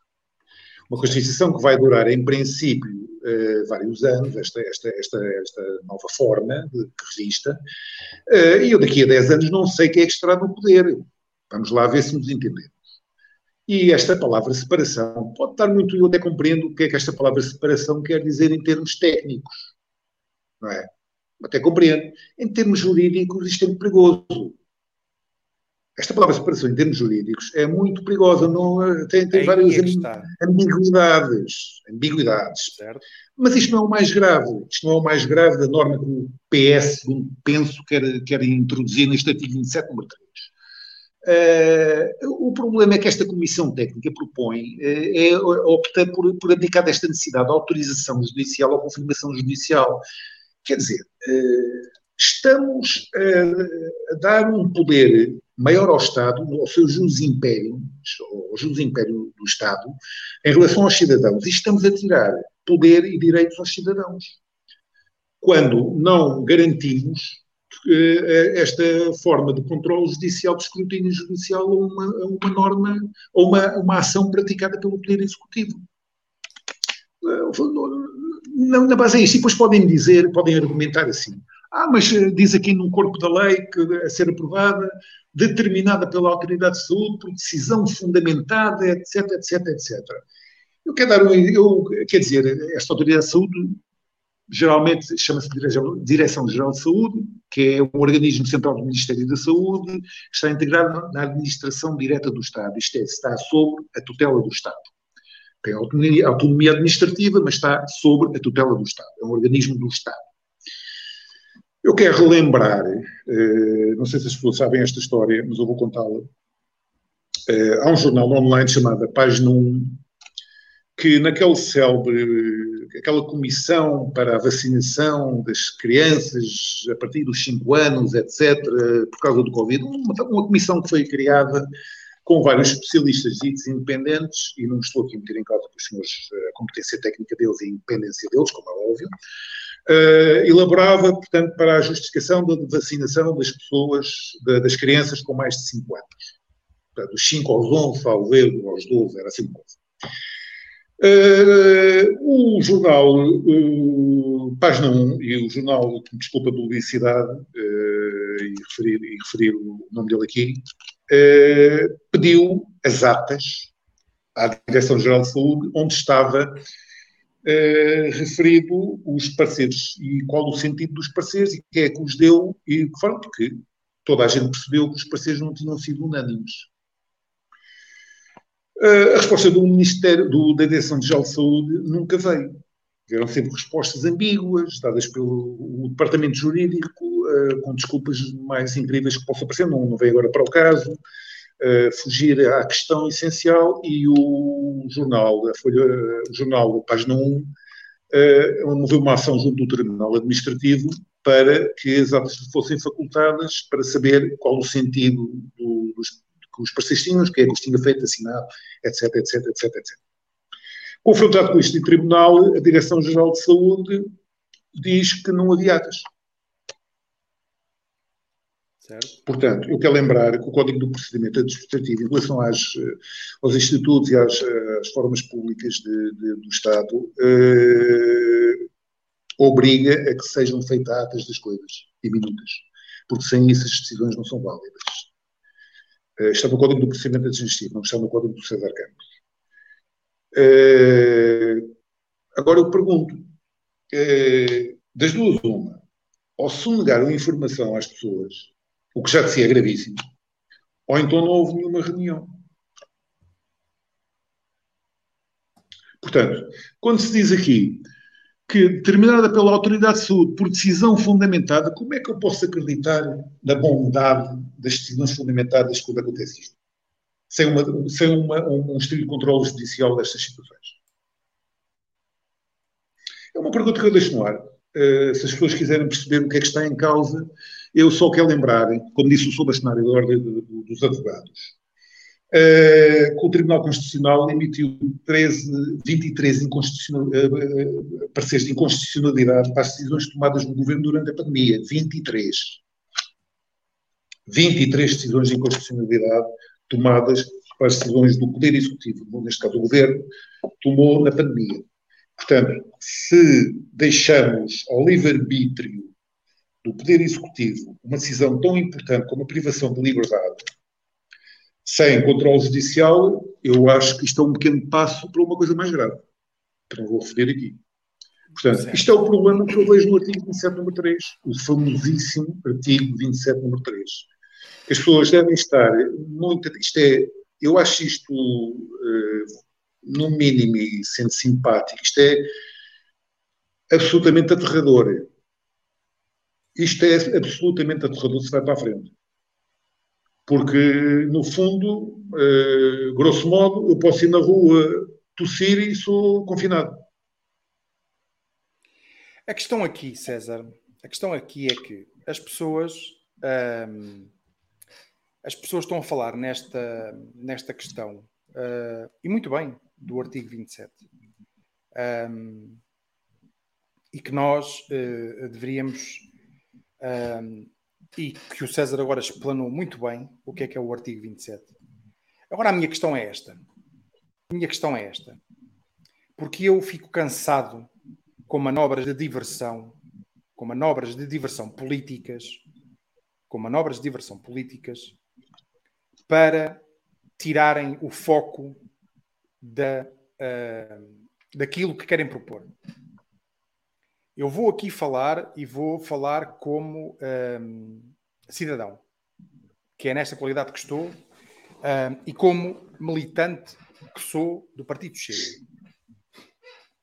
Mas que sei ver as coisas, sei ver o que é certo e o que não é certo. Em 2020, o Chega propôs, um, fez uma proposta uh, que, e eu até vou mostrar, que é para não haver aqui dúvidas, porque eu não quero não quero que existam dúvidas nenhumas sobre esta questão, eh, porque depois muitas pessoas perguntam porquê é que não se fala, porquê é que não se fala. Eu gosto de falar porque eu penso pela minha cabeça, não penso pela cabeça dos outros. A proposta está aqui. Vamos ao artigo 27, como podem ver aqui embaixo. E tem aqui a, aquela que em 2020 toda a gente agora anda a falar, que é esta proposta.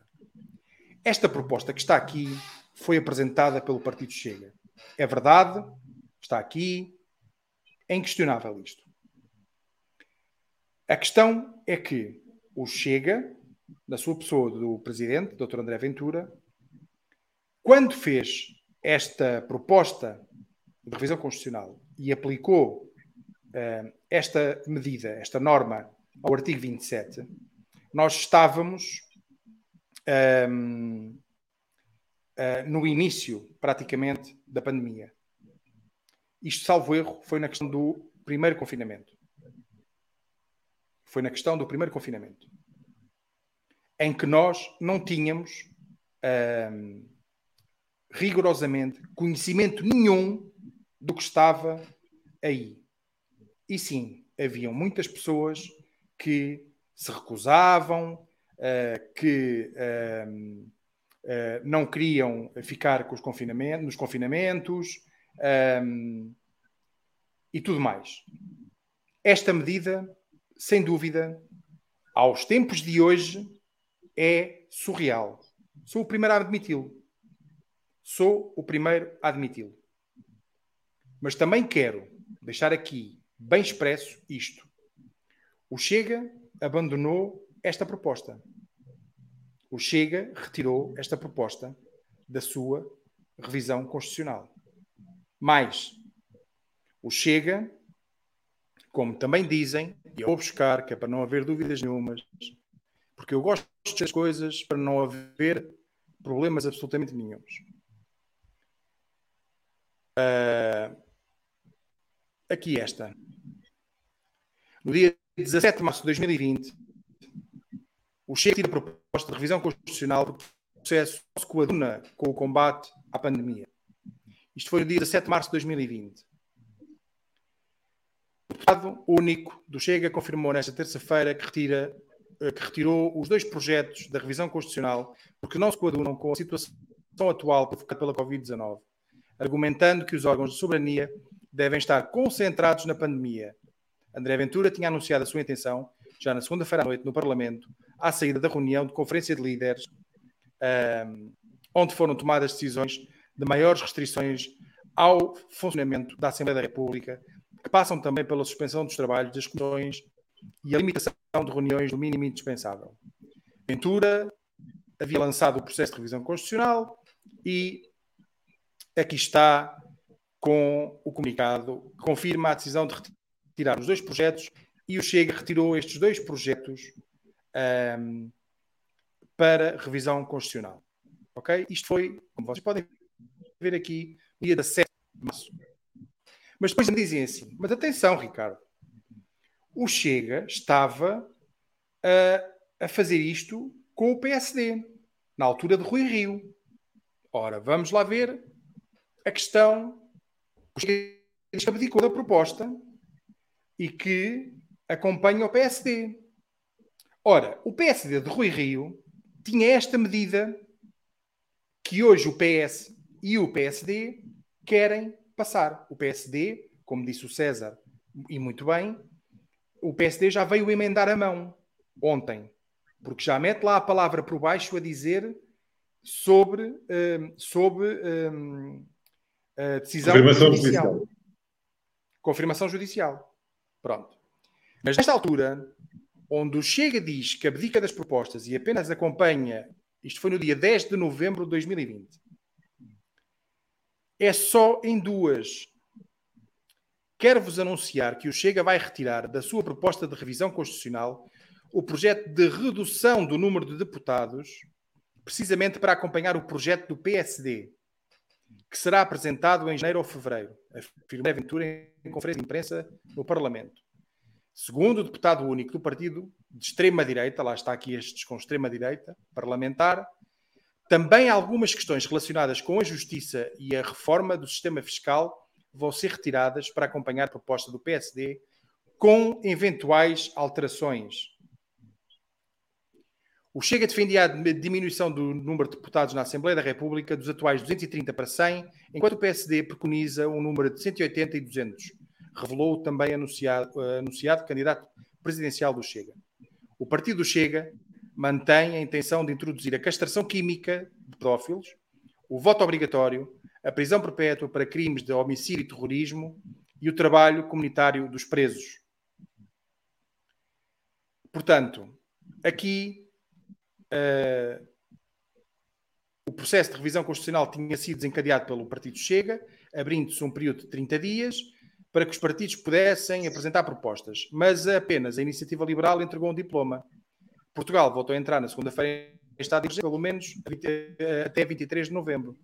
Portanto, um, o que eu quero dizer com isto é que onde o Chega acompanhou, onde o Chega acompanhou a questão da, do PSD foi nestes dois parâmetros.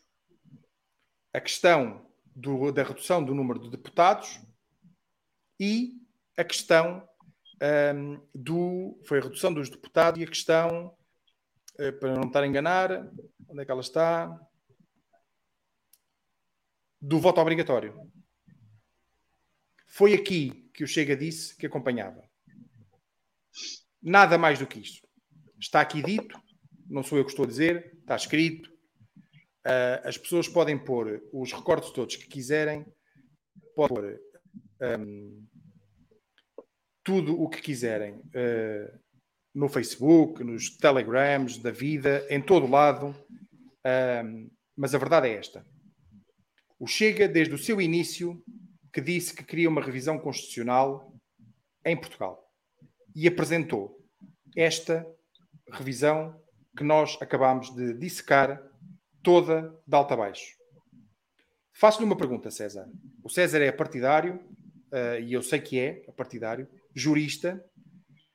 Um, o que é que o facto do Chega ter dado entrada deste processo de revisão constitucional tem a ver com o facto de partidos como o PS, neste caso, o PSD já veio emendar a mão, uh, quererem pôr esta linha no artigo 27. É legitimar o, o, as asneiras que fizeram durante a pandemia. Curto e grosso é isso. E passar por cima do, da, da, Constituição e, do, e dos parceiros do, do, Tribunal Constitucional. Apenas é isso. É tão só isso. Curto e grosso é isso. É legitimar ilegitimidades. E justificá-las eh, dando o, o, tal poder eh, excessivo ao Estado que não tem contrapartida no, na, nas garantias do cidadão era uma diminuição completa das garantias dos direitos, liberdades e garantias do cidadão. Uh, basicamente é isto, não há muito mais para dizer que isto, não é? Não, não, não posso estar a acrescentar muito mais que isso. Não, não se paga pelo Chega, obviamente, como é óbvio, não é? Não, não tenho nada. Não, o Chega não, Espera aí, não, não, César, não pediu. Aqui alterar aqui uma coisa que isto. Peço desculpa.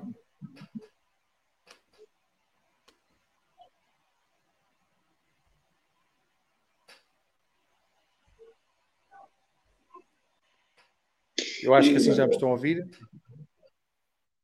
Já. Pronto, mas voltando, voltando ao que estava a dizer, e curto e grosso, para não estar a perder muito tempo com, com, com coisas que são nados mortos, são inexistências, digamos assim. Uh, este, o, o, que pretendem é legitimar aquilo que uh, foi considerado ilegítimo e transformar isso uh, através do, do, do, corpo da norma, constitucional para poderem, para poderem ter legitimação respectiva das atitudes que tomam e das, das coisas que fazem. 23, 23 inconstitucionalidades que está discutindo na Constitucional de, de, acordo com, com as, as, decisões tomadas em pandemia, eu acho que é um bocadinho. Não? 23, estamos a falar no meio da indústria, estamos a falar de 23 decisões consideradas inconstitucionais tomadas pelo, pelas autoridades durante a pandemia acho que cada um deve pensar que deve refletir sobre isto. O que é que, é. qual é o país que quer e que modos, para onde é que vamos? Porque, como dizia o outro, nós escolhemos as normas. Uh, a médio prazo são as normas que nos escolhem a nós. Exatamente. Exatamente, César. Eu, eu, eu, eu quero dizer isto um, ehm, com todas as, as letras e para que isto fique bem claro. Um, ehm, o que estão a fazer é, e o que fizeram durante estes 30 dias, foi esconder aquilo que nós, em 3 horas de live, estivemos a mostrar. Esconderam esta questão, um, questões como alterações na saúde, justiça, no funcionamento dos governos, no funcionamento das incompatibilidades, no funcionamento do preâmbulo da Constituição, no funcionamento de tudo aquilo que acabamos de dissecar até agora, para se focarem apenas num único artigo e colocando essa culpa porque o Chega abriu esta discussão. A culpa não deve ser em quem abriu a discussão. A culpa deve ser de quem vai apresentar essa proposta e de quem é que vai aprovar essa proposta. Se é o PS a apresentar essa proposta e se for votada, a culpa é do PS, não é do Chega. Isto temos, nós temos que ter isto bem claro. A culpa é do PS, não é do Chega, por ter aberto a discussão à revisão constitucional. Nós mostramos aqui em 3 horas de live, por A mais B, que é importante haver uma abertura para a negociação um, na Assembleia da República, para a discussão na Assembleia da República, da revisão constitucional. Queriam que o Chega apresentasse uma revisão constitucional quando? Em 2026? No final do, da legislatura? Era isso? Era isso que o povo queria? No final? Ou quê? A meio? Não. O Chega, desde o início, desde o início, que disse que queria fazer uma revisão constitucional. E apresentou. Faz parte do seu trabalho. Faz parte do trabalho do grupo parlamentar do partido. E desculpem-me uh, estar a defender esta questão. Uh, eu há pouco ainda vos disse, não concordei em nada com aquela medida, não concordo. Há coisas que eu não concordo, e quando não concordo, sou o primeiro a dizer que não concordo, porque não tenho, como, aos extrema, como a extrema esquerda radical e como o comunismo e socialismo, eu não tenho palas assim e assim. Não. Sou um cidadão livre, sem uh, problemas nenhums em dizer aquilo que tem a dizer. Mas passarem as culpas para quem abre um processo de revisão assente em tudo aquilo que nós dissecamos aqui e resumir isso e dizer que o Chega devia ter estado quietinho e não abrir uh, essa discussão, não era preciso o Chega abrir a discussão. O PS, se quisesse meter esta medida, abria a discussão ele e ponto final parágrafo.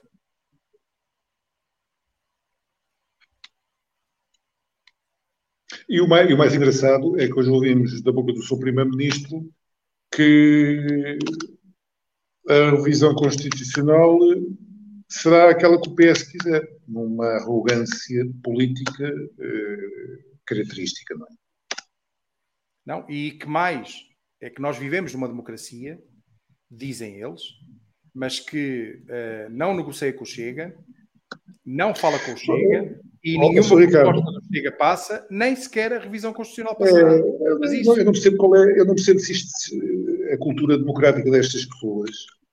Tenho um, bocado, tenho um bocado de dificuldade em perceber a cultura democrática destas pessoas quando não se olha para os méritos da mensagem, méritos ou méritos da mensagem, e olhas para o mensageiro. Exatamente. Uh, quer dizer, eu, eu como, como o doutor Pedro Sarazão disse na live do, do Miguel Macedo, uh, se fizéssemos um exercício engraçado de colocar todas as propostas num saco e cada um tirar sem saber de onde é que elas vinham, eu gostava de ver os resultados.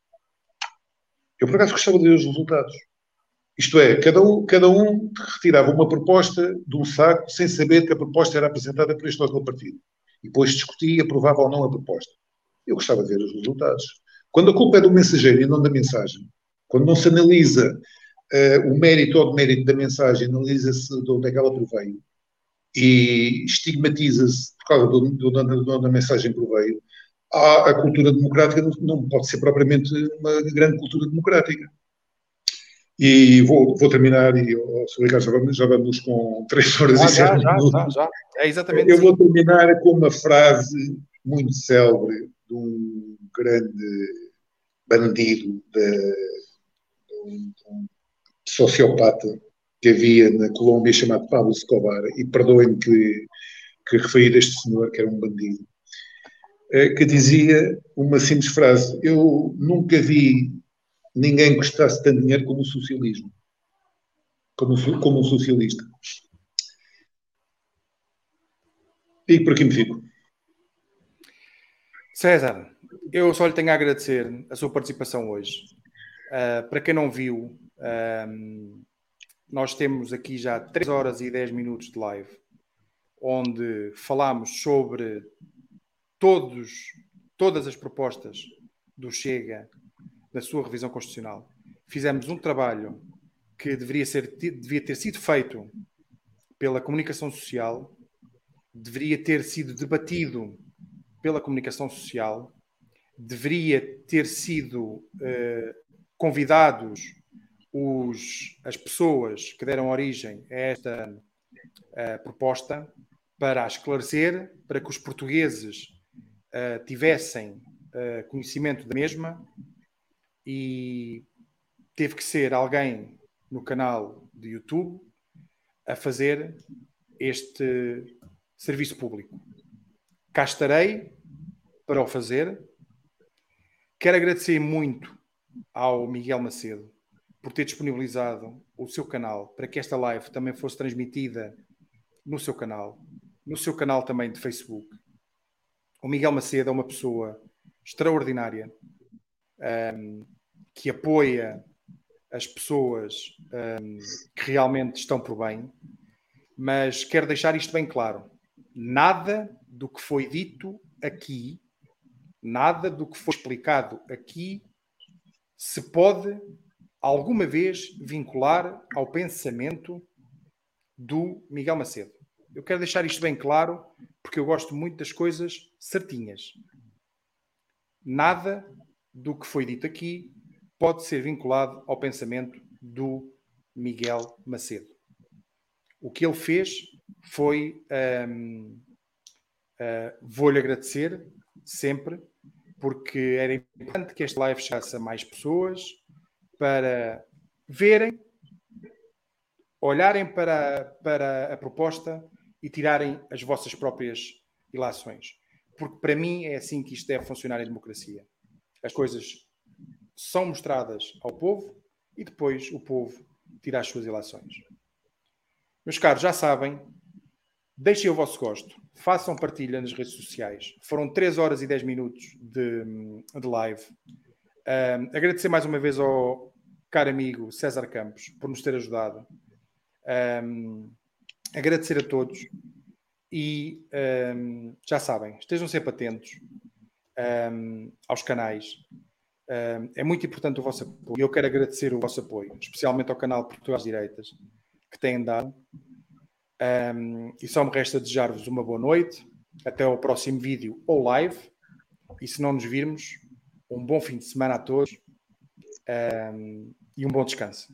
César, mais uma vez, obrigado agradeço as suas palavras, agradeço a possibilidade de podermos conversar, que foi uma conversa que tivemos aqui, sobre assuntos que, que nos deviam interessar como cidadãos deste país.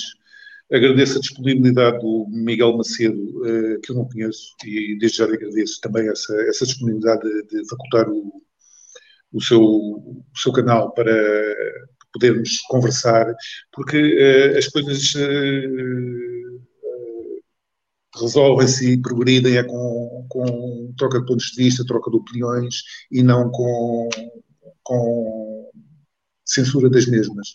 Eu sempre funcionei assim, acho que é, que é assim que funciona uma, uma sociedade, uma sociedade civil crescida, uh, adulta, que se quer democrática e adulta, uh, funciona com troca de opiniões, com troca de. de, de não, não, não, não, precisamos todos estar sempre de, de acordo, nem mesmo com a nossa família ou nossa área política, isso é que nos distingue dos outros. É, é que não precisamos estar de acordo sempre em tudo. É, temos opinião, temos pensamentos, é, é isso que faz mover uma sociedade. Uma sociedade é um organismo vivo, como eu disse, e como o organismo vivo transforma-se, precisa de opiniões, precisa de contributos para que essa transformação seja uma transformação sempre para uma coisa melhor, que é o que todos desejamos. Obviamente não somos perfeitos como seres humanos, a vontade humana muitas vezes é falível, a natureza humana ainda mais, eh, mas é nossa obrigação como cidadãos eh, darmos um contributo para a sociedade e para a comunidade onde estamos inseridos. É isso que eu, que eu, quero, que eu quero dizer e mais uma vez agradecer a si e ao Miguel Macedo a oportunidade que este cidadão, como um cidadão, eh, com muitas falhas e muitas coisas que peço desculpa das imprecisões que tive. Eh, sou um humano, eh, mas agradeço de, do coração esta oportunidade de, de, de, de pôr e argumentar e, e expor os meus pontos de vista em relação a estes, a estes, a estes assuntos. Obrigado. E ao teu do auditório que teve a paciência de nos estar a ouvir. Exatamente. Eu quero relembrar, e para despedir, Quero relembrar que hum, eh, este, esta live vai estar também em podcast. Vocês podem também depois ouvir em podcast, no Spotify ou outras plataformas de podcast. Um, portanto, mais uma vez, muito obrigado a todos os que estiveram aqui um, e uma boa noite para todos. Até ao próximo vídeo ou até à próxima live.